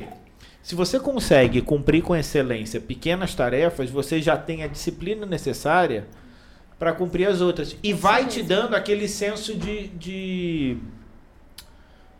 é, eu, eu não sei a palavra em português. É, Fala Eu, desculpa, Accomplishment. eu vou, eu É, vou traduzindo no simultâneo aqui pra ti. É. Mas é de, de ter conseguido fazer. Essa é, o que- Sensação de tarefa é, realizada. exatamente. E aí Ele não traduziu, isso te, anima, é, isso, te, isso te anima a continuar desenvolvendo novas tarefas e a Exatamente. tentar tarefas maiores. Né? Isso! E isso que é o grande diferencial. Então, você começa a colocar no seu planner as tarefas que você se propõe a fazer, respeitando o número de, de linhas. E aí, o que, que acontece? Às vezes, agora, nesse primeiro momento, você precisa fazer um checklist do que está pendente. O que, que é isso, Gabi? Coisas que você já deveria ter feito e você não fez. E uma coisa interessante é que você precisa aprender a identificar o que está roubando sua energia. Toda vez que você tem uma atividade pendente e você ainda não resolveu, aquilo ali sua energia está se esvaindo. Você tem um problema grande para resolver e você fica evitando ele, ele vem na sua mente várias vezes ao dia. E você continua falando, não, não tem tempo. Você inconscientemente rejeita aquilo ali, mas aquilo tá vazando a sua energia. Oh. Primeira coisa, você tem que identificar, colocar no papel o que que tá vazando a minha energia, o que que toda hora vem na minha mente recorrente. O cheque eu tenho para pagar. Ah, eu, eu devia ter feito a revisão no carro, não fiz. Coloca no papel. Quando você escreve, seja escrever no computador ou no papel, não faz a diferença o meio. Você tira da sua mente e dá uma relaxada. E esse negócio do carro tava me, me, até aquele dia que eu fui levar para fazer, tava me incomodando. E é engraçado, a gente pensa que e não. E tira tu, a tua satisfação de outras coisas de que outras não tem coisas que não tem nada a ver. E isso eu aprendi naquele livro fala o jeito Harvard de ser feliz. Porque são feitos por pessoas da área, né? Um cientista é, que fez. Eu vi uma... a palestra dele isso. no TED. E não, ele é fantástico. E aí, quando eu li o livro, eu aprendi, falei, gente, peraí, vamos melhorar esse planner meu ainda mais. Porque tem fatores emocionais que tem tudo a ver com a nossa agenda. Então, primeiro, que que Aí a gente, a gente não tá, a gente não tá falando de coaching, tá? A gente tá falando não, de saúde não, é, mental. É, literalmente. É, é saúde mental. É, e, e agenda. Como fazer uma, um planner organizado é e organizar o seu tem, tempo. É, aversões. aversões. Ah, não, eu não sou coach, não, fique tranquilo. É. Também não tem nem tempo pra isso. não, não é, não é a minha prioridade. É. Então, o que, que você faz? Primeiro, tenta pôr no papel tudo que tá pendente, você deveria ter feito. Fala, cara, toda hora isso que tá na minha mente. Isso tá vindo toda hora na sua mente, tá roubando a sua energia. Pode ser um problema familiar. Entendeu? Coloca no papel. Só de você colocar, às vezes você tá trabalhando. Por que, que o meu planner fica do lado? Às vezes eu tô trabalhando e o cérebro, ele tá lá. Gabi, falta fazer isso. Se você não escreve, daqui 10 minutos você tá digitando a mesma lá no, no, no seu arquivo. Gabi, você tem que fazer isso. A mesma coisa. E aí, na hora que você for pensar o que era que eu tinha que fazer mesmo, você não, você não lembra mais. Não lembra. É, Quando você vê eu... um pensamento, você não para. Que tem gente que fala o seguinte: ele tá lá falando, nossa, esqueci de fazer isso. Aí ele larga o que tá fazendo e começa a executar aquela outra atividade. Péssimo. Você não focou em nenhuma.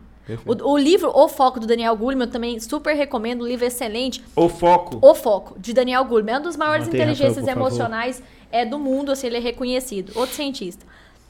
Aí o que, eu que conheço acontece? muito o trabalho dele de, de voltado para liderança. Também. Para saúde Não, emocional. É, é, exatamente. O livro mais famoso dele é esse. Inteligência emocional. Inteligência emocional. É. Ele tem esse o foco que eu gosto muito. Aí o que, que acontece?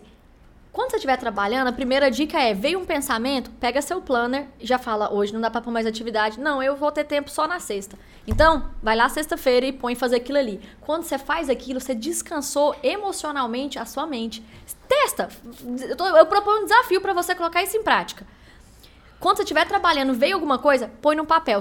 Se você não quiser pôr no planner na hora que ele já vai pôr por dia separado, põe no bloquinho. No rascunhozinho. No rascunho do que que tiver à mente que você precisa fazer, que o seu cérebro tá te lembrando. Aquilo ali vai descarregar emocionalmente para você continuar focado naquela atividade. Você não vai largar o que você tá fazendo ali para executar aquela outra atividade. Você vai concluir a que você se propôs a fazer. A gente tava até falando hoje, eu cheguei falando assim, rapaz, agora eu tô usando só a Alexa. Hum, Alexa, anota pra mim uso. aí um lembretezinho. É, eu uso ah, a Alexa é também. Doido, é bom demais, não dá nem Eu já te falei sobre a Skynet. Eu te falei. o meu medo é dos Transformers, eu, não é nem da Skynet. Oh. A, a, Alexa vai piscar vermelho, vai fazer um barulho de engrenagem assim. olha só, aí... É, então, o que, que, que eu faço? Coloquei o planner ali, coloquei as funções. Deixa eu te fazer uma pergunta, tá? Agora, é, existem, por exemplo, você, teu dia tem 24 horas igual de todo mundo. Você define blocos de horário onde você tipo, nesse horário aqui não tem nem não entra nenhuma atividade. Sim. Entendeu? Horário da academia. Eu não marco é, compromisso no horário assim, da academia, por gente, exemplo, senão você nunca malha. Porque Exato. quando a gente fala muito assim, a, a, tem pessoa que já vem com uma, uma defensiva de falar assim, é, aí eu vou virar um robô, que não sei o quê. Rapaz, vai robô, Pensa virar... que é só pra trabalho. Não, é pra e vida. E não é, é pra vida. Tu vai ver o tanto de tempo que vai sobrar pra ti depois que tu se organizar. O robô a, a pessoa é agora, que tá fazendo tudo sem pensar. É. Tem uma classificação que o pessoal é, fala que são. que a gente pergunta: você está resolvendo hoje a sua agenda? São problemas urgentes, circunstanciais ou importantes? Sim. Que é isso, Gabi? Problemas que você considera urgente significa o quê? Que você já deveria ter feito e não fez. Sua agenda está predominando só o problema Cê, deixa urgente. Deixa eu só te perguntar, você divide isso, porque a gente, quando a gente vai fazer a priorização, a gente uh -huh. usa muito a matriz de Eisenhower. Uh -huh. Você usa mais. É mais ou menos nesse padrão. Eu faço um teste Urgente, com ele inconsciente, pra ele não saber o que, que eu tô Ah, direcionando. Eu faço boa. perguntas aleatórias. Boa, pra ele não se armar. Pra ele não se armar, Entendi, porque ninguém gosta show. de falar de defeito. Ó, gente, eu- Não. quem gosta de falar de problema e defeito Não de tem. si ou da sua empresa? Até hoje eu não conhecia, não. Tem que ter muito- muita saúde emocional, né, pra, pra conseguir. Então, assim, o que que acontece? Eu aplico um questionário e identifico qual que é o perfil dele. Quando eu identifico o perfil, eu vou falar assim, olha, você é parecido com Homer Simpson. Que é até uma forma lúdica. Ó, você é parecido com o Superman. Não. Você, e aí ele fala, se nega, não, você é o Batman, que quando tem um problema, você vai pra caverna. Você foge do que você precisa resolver. Então, é um teste que faz perguntas aleatórias e dá o resultado indica, falando, olha, como é composta a sua agenda? Eu quero Às vezes, teste. Que teste é esse? Ué, quem quiser aí, eu vou mandar pra vocês. Pode mandar aqui pro, pro Instagram, pros comentários. Quem quiser um teste aí, é pede que a gente vai mandar pra vocês realizarem. E o que que acontece? Se eu não ficar satisfeito, eu vou reclamar. Aí você pode reclamar com você mesmo, mas você se organiza. você se organiza. a você- vida é da Aí você olha pro espelho e faça as suas reclamações. Exatamente. E- e- mas é isso mesmo. Aí como que é essa classificação? A urgente significa que você vive apagando incêndio. Já viu aquela pessoa que ela só apaga incêndio? A vida dela, ela não tem paz e Eu tranquilidade. conheço alguém assim. Ah, é? Não, não É, fala o nome pra Eu né? não falo. Não. Eu tô olhando, pra onde, moça? Eu não falei nada. Quando você faz isso, você tem uma demanda de energia muito alta. Porque às vezes a Sim. sua agenda é só pra apagar incêndio. Quando você tem uma vida assim, você vive no estresse. Porque todo dia parece que seu, seu, o dia inteiro você tá apagando incêndio, apagando incêndio. Correndo isso, de um lado pro outro. É, isso aí vai desgastando, porque vai liberando o que a gente chama é cortisol no seu organismo. Então o cortisol ele vai te desgastando. É fisicamente e emocionalmente. Aí o outro problema são os problemas o quê? Circunstanciais. Às vezes você tá trabalhando, eu tô toda organizada. Liga, o telefone, Gabi, caiu a luz sobre sua cabeça. Vamos ter que chamar.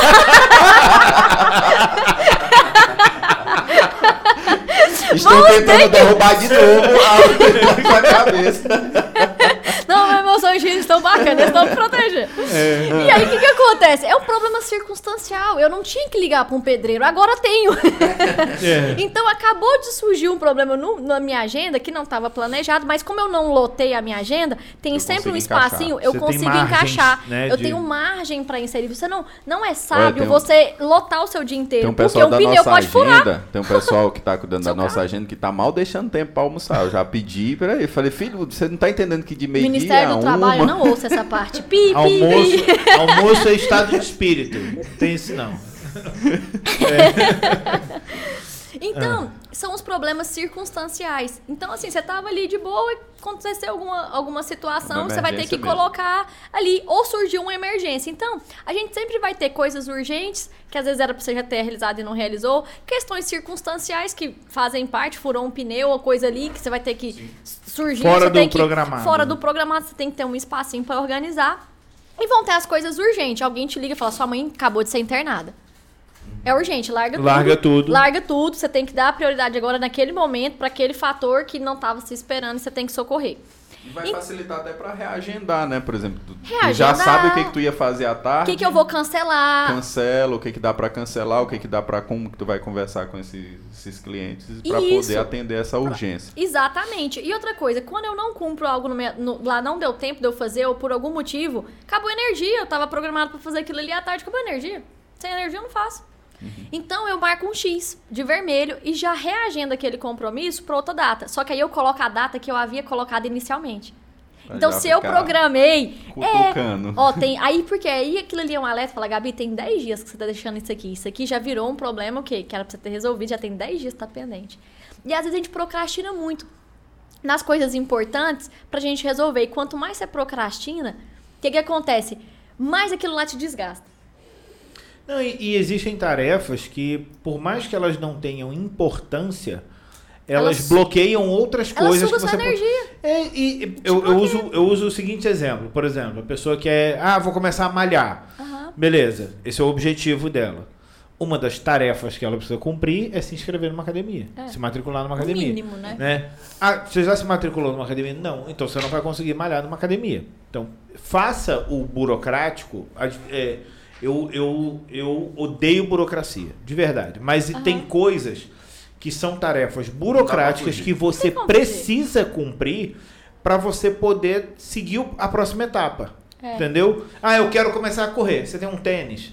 Ah, não tenho um tênis. Tu vai correr descalço na rua? Não vai. Então, resolve primeiro o, o burocrático, o, o simples. Isso. Né? É o que a gente fala no planner. No planner não é inteligente você colocar assim, se você tem um- um- uma meta a ser cumprida, tipo, quero malhar. Não é sábio você colocar no planner, quero malhar, ou vou malhar. Não. O que, o que você vai fazer? Essa, essa ação que você quer, desdobra em quantas?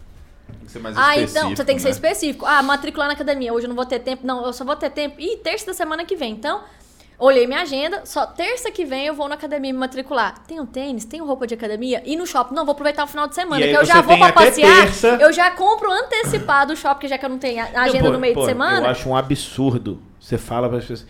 Pô, você, você- e aí, tem gente que tá engordando, né? Aí você a pessoa fala, pô, tô engordando.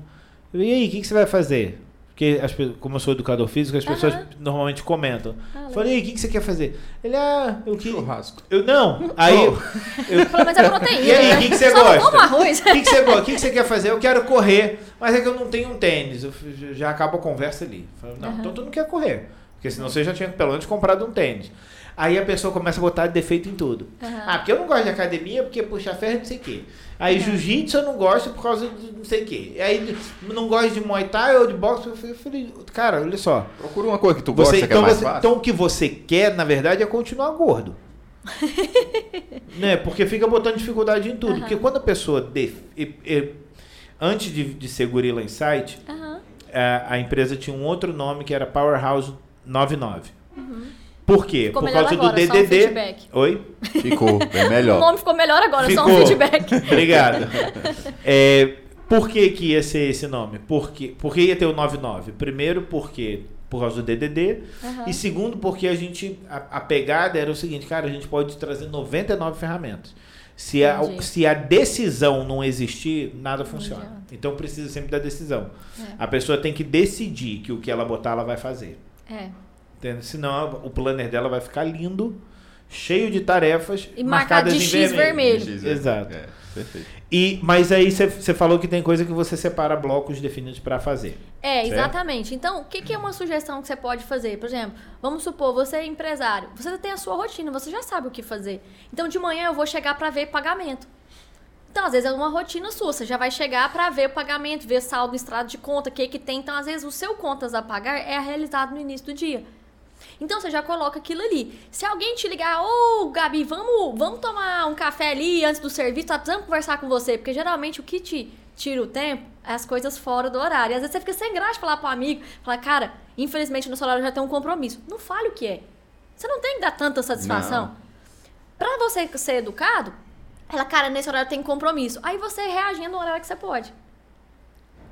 Entendeu? Porque às vezes as pessoas querem te tirar do foco, ainda mais empresário que é profissional liberal, que ele sabe que você pode sair da empresa. Não, de- Entendeu? Ontem, ontem mesmo teve um colega que mandou Ainda mais mensagem se que você era... falar o que é. Não, Era se você falar conversar que é, sobre mas trabalho. você pode fazer depois. Sempre ele é mais importante. Era pra conversar sobre trabalho também, mas ele falou assim, Ei, Vinícius, tu tem um tempo? Eu falei, bicho, eu saí de uma reunião, tô entrando em outra. Aí Outra. ele, rapaz, tá chique.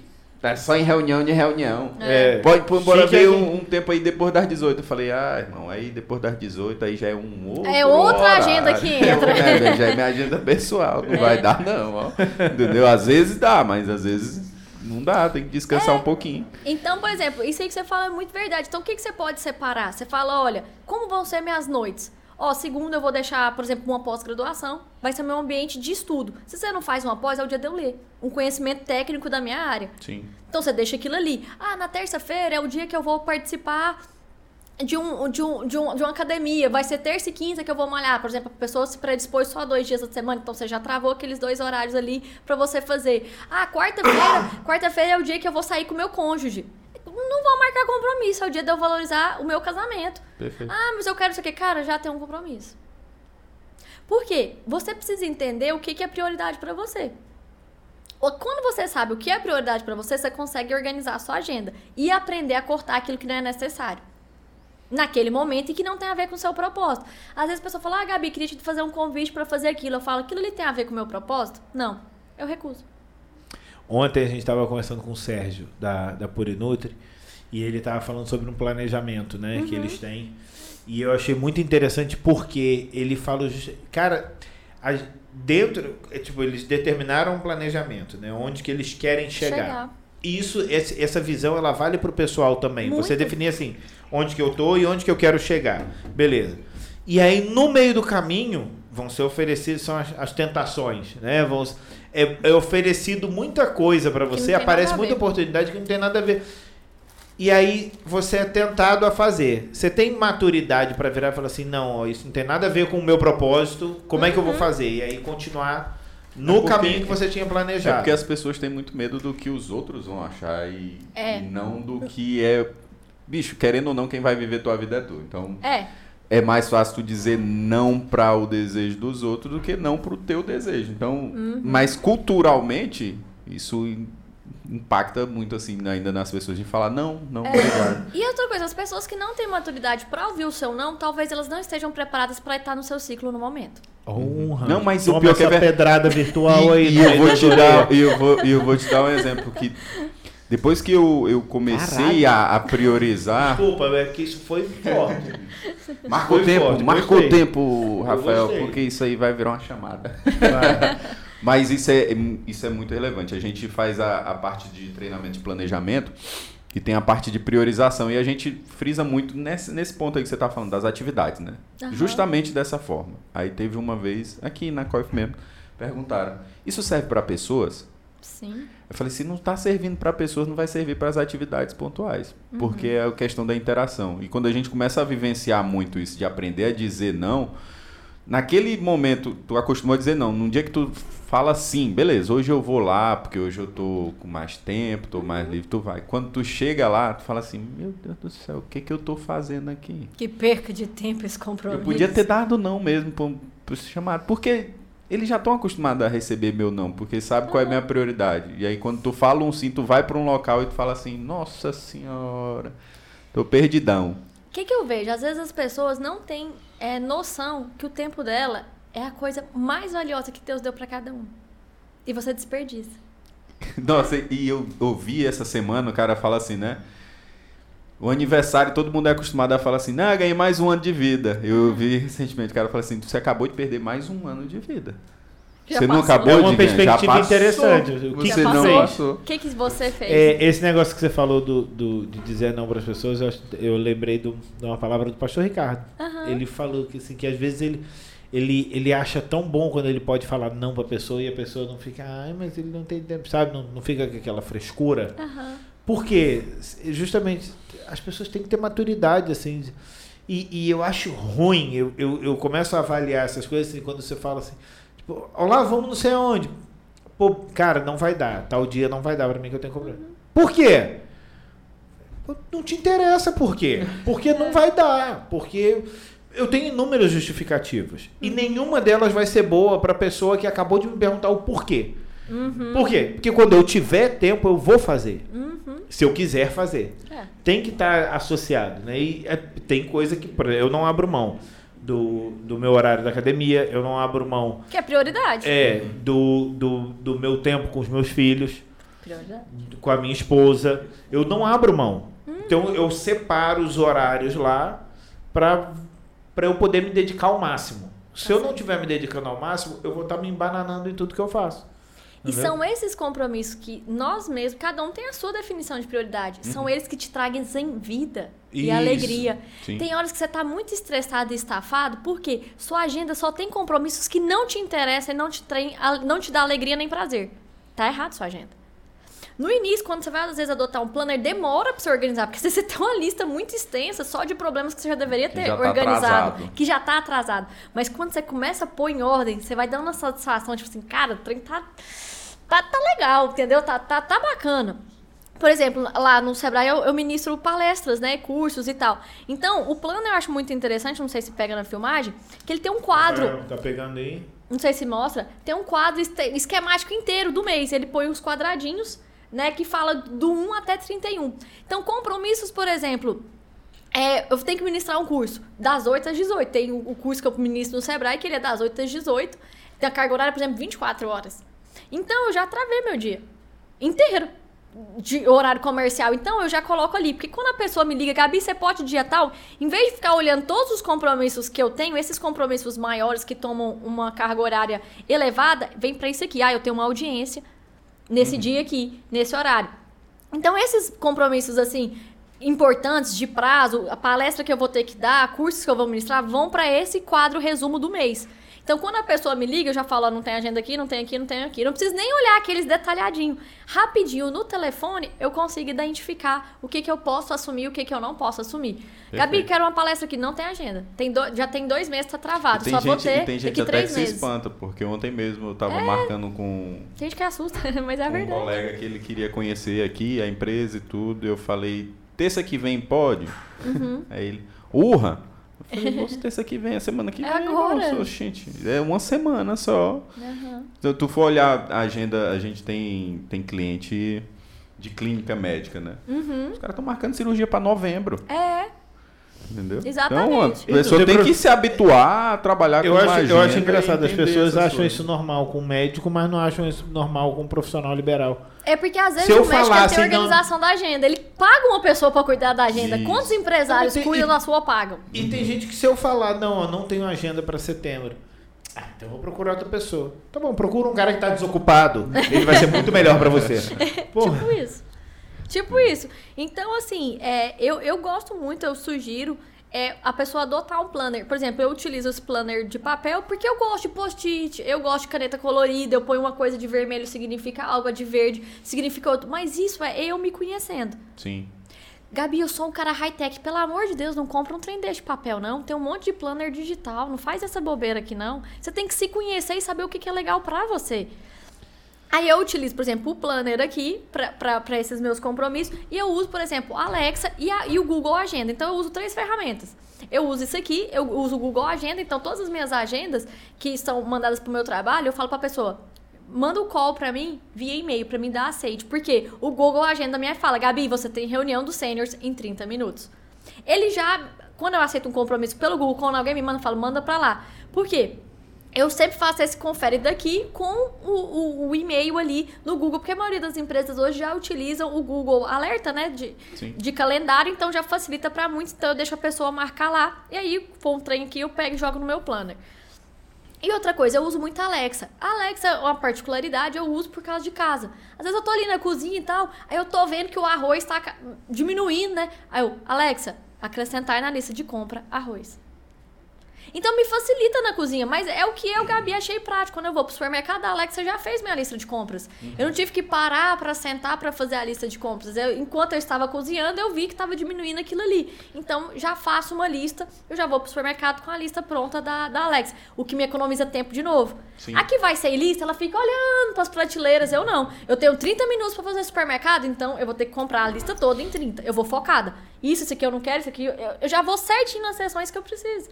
Eu não fico desfilando no supermercado. Se você tem tempo, usufrua, você gosta. Rapaz, minha avó, supermercado pra ela é assim, uma diversão. Ai, hoje eu vou pro supermercado. Eu acho terapêutico ir pro supermercado. Ai, eu tenho gente que acha terapêutico. Gente fazendo coisas estranhas. é, é tão tá legal. Você tem que se conhecer, o que, que é legal pra você. E você fazer aquilo ali. Então, assim, são vazamentos de tempo. Às vezes você tá gostando três horas fazer um supermercado, sério? Pra comprar só isso? Por isso que não sobra tempo na sua é, agenda, amigo. Ele tem uma costela assando lá. Tá Entendeu? A pessoa entrou, ela passeou, aí ela ligou, ele tirou foto de um produto, ligou pra amiga, amiga, esse aqui tá em promoção. Cara, não tem nada errado você fazer isso, mas Pra você é importante, Será que tá- faça. Tá, é... Cabe isso na sua agenda? Cabe. Bacana. Você Só tem não que reclama se conhecer. que tá sem tempo depois. Ah, e depois não fala que você não tem tempo para fazer as coisas que realmente são importantes uhum. e prioridades ali para você. É isso que a gente não pode fazer, uma má gestão do tempo. O tempo é o mesmo para cada um. Ah, eu não tenho tempo para estudar. Realmente tem gente que cuida de muitos meninos e toma conta da casa e tudo. Então, tem que busque ferramentas para poder te auxiliar. Por exemplo, lá em casa, é, eu tenho um eu, eu, eu coloco lá na minha casa, por exemplo, um, um cardápio. Eu tenho uns cardápios, opção número 1, 2, 3, 4. Aí lá na, pra minha funcionária, no café da manhã, eu tenho um, um, um quadro de novo, igual esse aqui, uns quadradinhos de 1 a 31 ou 30 do mês. Eu escrevo o número, escrevo 3. Ela já sabe que ela vai fazer o cardápio número 3 pro almoço.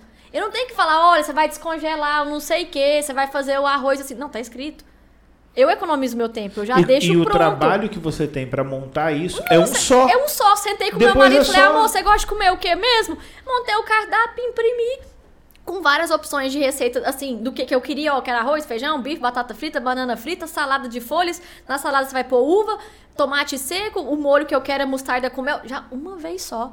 Aí tem gente que todo dia fala, olha, hoje você vai fazer eu tudo com fome. isso. Aí fica repetindo. com fome eu também, também, né? eu também. Vou descobrir o que é que é. Vocês entenderam? Então, aquilo ali, de novo, é outra ferramenta.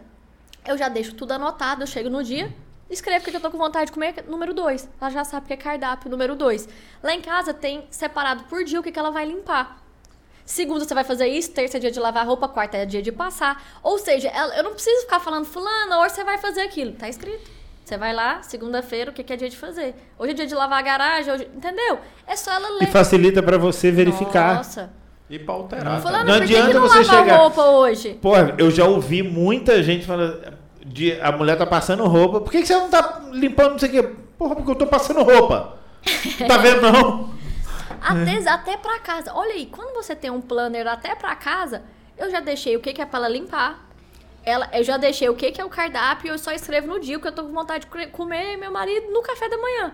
Então, quando você chega pra almoçar, e outra coisa, sabe o que, que desgasta? Você tem que falar a mesma coisa todos os dias. Sim. É isso que traz desgaste. Sabe aquele funcionário seu que todo dia você tem que falar pra ele a mesma coisa? Aquele cara te irrita. Eu tenho certeza. Fala, pô, eu repito esse tem no mínimo três vezes na semana pra esse ser humaninho. Ele ainda não entendeu. Não é possível. Não é possível uma coisa dessa. Aquilo ali já te trouxe raiva. E, e essa, essa a, a raiva que você sabe que você vai sentir te tira a vontade de você trabalhar antes de você chegar lá. Pronto. E, e você entendeu? Por exemplo, quando você já deixa. Outra coisa, eu falo, dá- às vezes dá um trabalhinho inicial pra organizar. Mas aquela, aquilo que você organizou te traz uma paz tão grande. E Depois. resultados. Mas era isso que eu ia falar. E Você- isso ficou na minha cabeça quando você falou da questão, tipo, tem gente que é muito high-tech e não adianta comprar um planner. Não. Aí, aí o cara fala assim, ah, mas eu não sou de planner, então não vou nem ter um planner. Não, não é isso que a gente tá falando. Que a Você gente vai ter tá um falando planner é- virtual. É, você, você tem que saber o seguinte: qual é a melhor forma de, de usar aquilo que você precisa usar. Não é abrir mão do que você precisa só porque você acha desconfortável. É. Entendeu? E essa questão de ser tecnológico também, de ter um planner no celular, você tem que ter maturidade e responsabilidade para na hora de conferir teu planner tu não cair Não lá conferir no, as notificações no e Instagram, ficar no WhatsApp TikTok. e morrer lá no, no celular e É, por exemplo, uma dica que eu dou muito pra quem não tem foco: adotar, às vezes, um planner de papel. Porque você tá trabalhando agora, por suponhamos, eu vou fazer uma petição, né? Eu, eu, eu atuo, né? Eu advogo. Então, por exemplo, eu tenho que fazer uma, uma um, responder, fazer uma contestação, por exemplo. Eu vou pegar meu celular, eu vou virar ou de cabeça pra baixo, pôr no silencioso. Eu não quero ser interrompida, eu tô fazendo uma linha criativa, tô contestando aquilo ali. Eu não quero interrupção nos próximos 50 minutos. De, eu tô numa, nu- numa vibe, tô indo bacana. Então eu não quero. Porque quando chegou a notificação, você distrai. Você perdeu a linha de raciocínio. Que tem até aquele lá que a gente fala, né, do Pomodoro.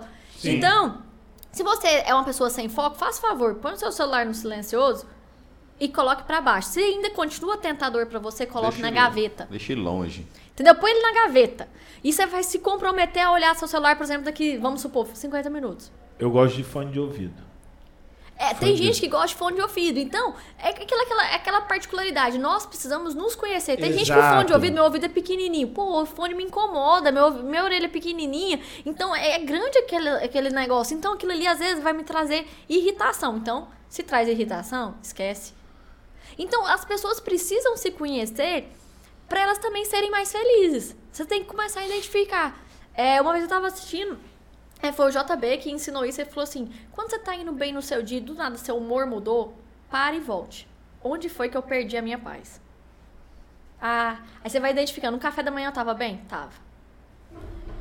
Ah, eu comecei a trabalhar, tava tudo bem? Tava. No almoço, já tô irritada. O que, que aconteceu? Ah, Foi um cara que te fechou. Aí você vai tentando voltar. É difícil no início. Foi um cara que te fechou no trânsito e te xingou. Às vezes aquilo ali tirou ali sua, sua, sua alegria, tá vindo bem. Aí você tem que voltar e ressignificar. Não, cara, eu não vou ficar mal por causa de um, de um trem que já Um aconteceu cara. e não vai mudar nada. O cara, pff, deixa pra lá.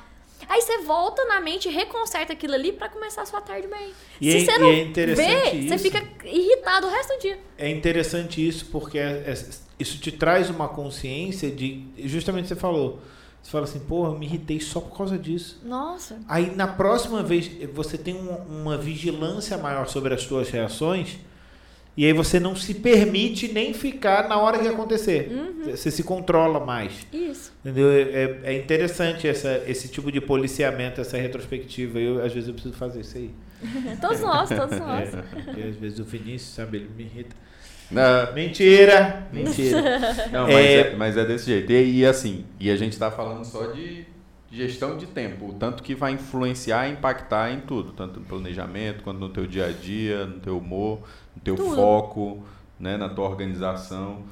É, E aí você é- tem é- tempo. Você tem tempo para ter uma casa organizada. Você tem tempo para fazer uma pós-graduação e fazer seus cursos. E Você tem se tempo para sua melhor. família e para entender o que faz sentido para você e o que não faz.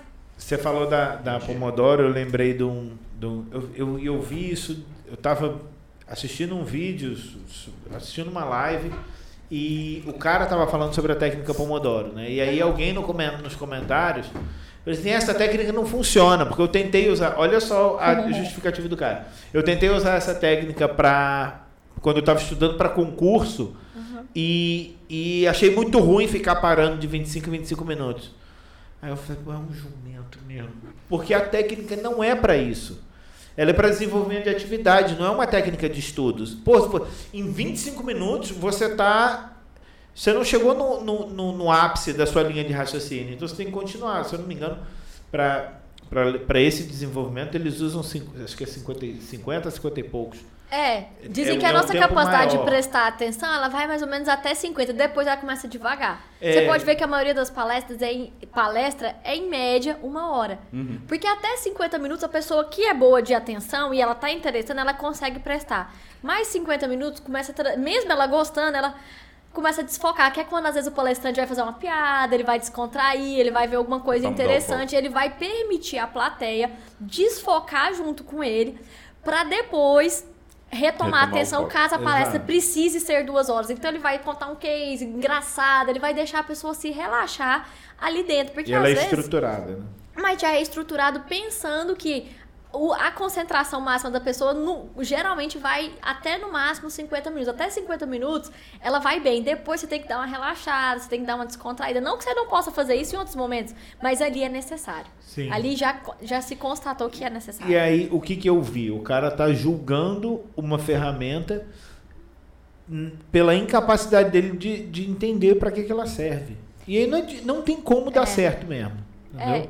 Não, e outra coisa, tem ferramentas que às vezes não são pra você. Lembra que eu falei que você precisa se conhecer? Então, assim, por exemplo, eu, eu gosto muito, às vezes, o, o, o exemplo. A pessoa tem. quer pregar um quadro na parede. Eu quero pregar um quadro. Cara, tem uma furadeira que você pode utilizar e pregar o seu quadro na parede, mas assim, se você não gosta de furadeira, acha pesado, faz sujeira, não sabe mexer com aquilo, compra uma fita da 3M. Pronto. Aquela verdinha, tipo, pô, ref- tem ferramenta que não é pra você, às vezes, a, Verdade. a- entendeu? A furadeira não é pra você. Mas tem que Vá testar. descobrir a sua... Tente. Tem que testar. Vá, vá, então, atrás de uma outra solução que seja mais viável pra você. Como você se sente bem, compra uma fita da 3M, então, E resolva. e resolva. E coloca na lâmpada. Na lâmpada. Na lâmpada Na também, lâmpada a aí gente foi pode uma, fazer esse foi, MVP. foi uma ideia que, que deram aí de puxar que não foi É. muito boa. É, e eu ainda perguntei, isso que é confiar nos outros é complicado, viu, gente? É, Mas não caiu mesmo, não. Eu Ela só fazer- despencou até aqui. eu vou fazer a gestão do nosso tempo aqui, não porque, mas porque se a gente, a gente- é tanto assunto que senão a gente vai ter que gravar em sequências aqui. aqui. Fazer um Mas seriado. É, Vinícius está satisfeito? Tô demais, demais. Gostei demais da conversa, Foi da muito- experiência, né? E eu acho que ficou muito aprendizado, não só pra gente, porque toda essa conversa, essa troca de ideias fica sempre um aprendizado, mas para quem também tá aí assistindo a gente, né? E aí quem tiver ficado com alguma dúvida de termos ou alguma coisa que a gente comentou aqui, pode deixar um comentário, pode mandar uma mensagem. Ah, ela ficou de, ficou de mandar o link, né? Pra gente fazer Ela vai aquele mandar, do a gente perfil. vai, a gente vai É. comentar lá para as pessoas procurarem. Tem mais coisa que, que a Gabriela faz que a gente consegue é, pedir para as pessoas procurarem. Acho que o melhor Uhum. caminho é botar eles em contato direto com ela. Perfeito. É, além de, da necess- de, de- disso, desse processo todo de curtir, comentar, compartilhar, fazer todo, tudo isso aí, Gabi, para fechar, é, a gente sempre fecha com uma dica né, do, do convidado para as pessoas que estão ouvindo. E aí você pode falar sobre tudo que você tudo que você falou você aqui, você pode resumir. Mas eu acho que se organizar. É. Eu acho que nessa, nessa linha de gestão de tempo, eu acho que ficou muito bom. Dá uma dica aí pro pessoal por onde eles, que que eles, qual é o caminho para seguir aí, pra gente fechar.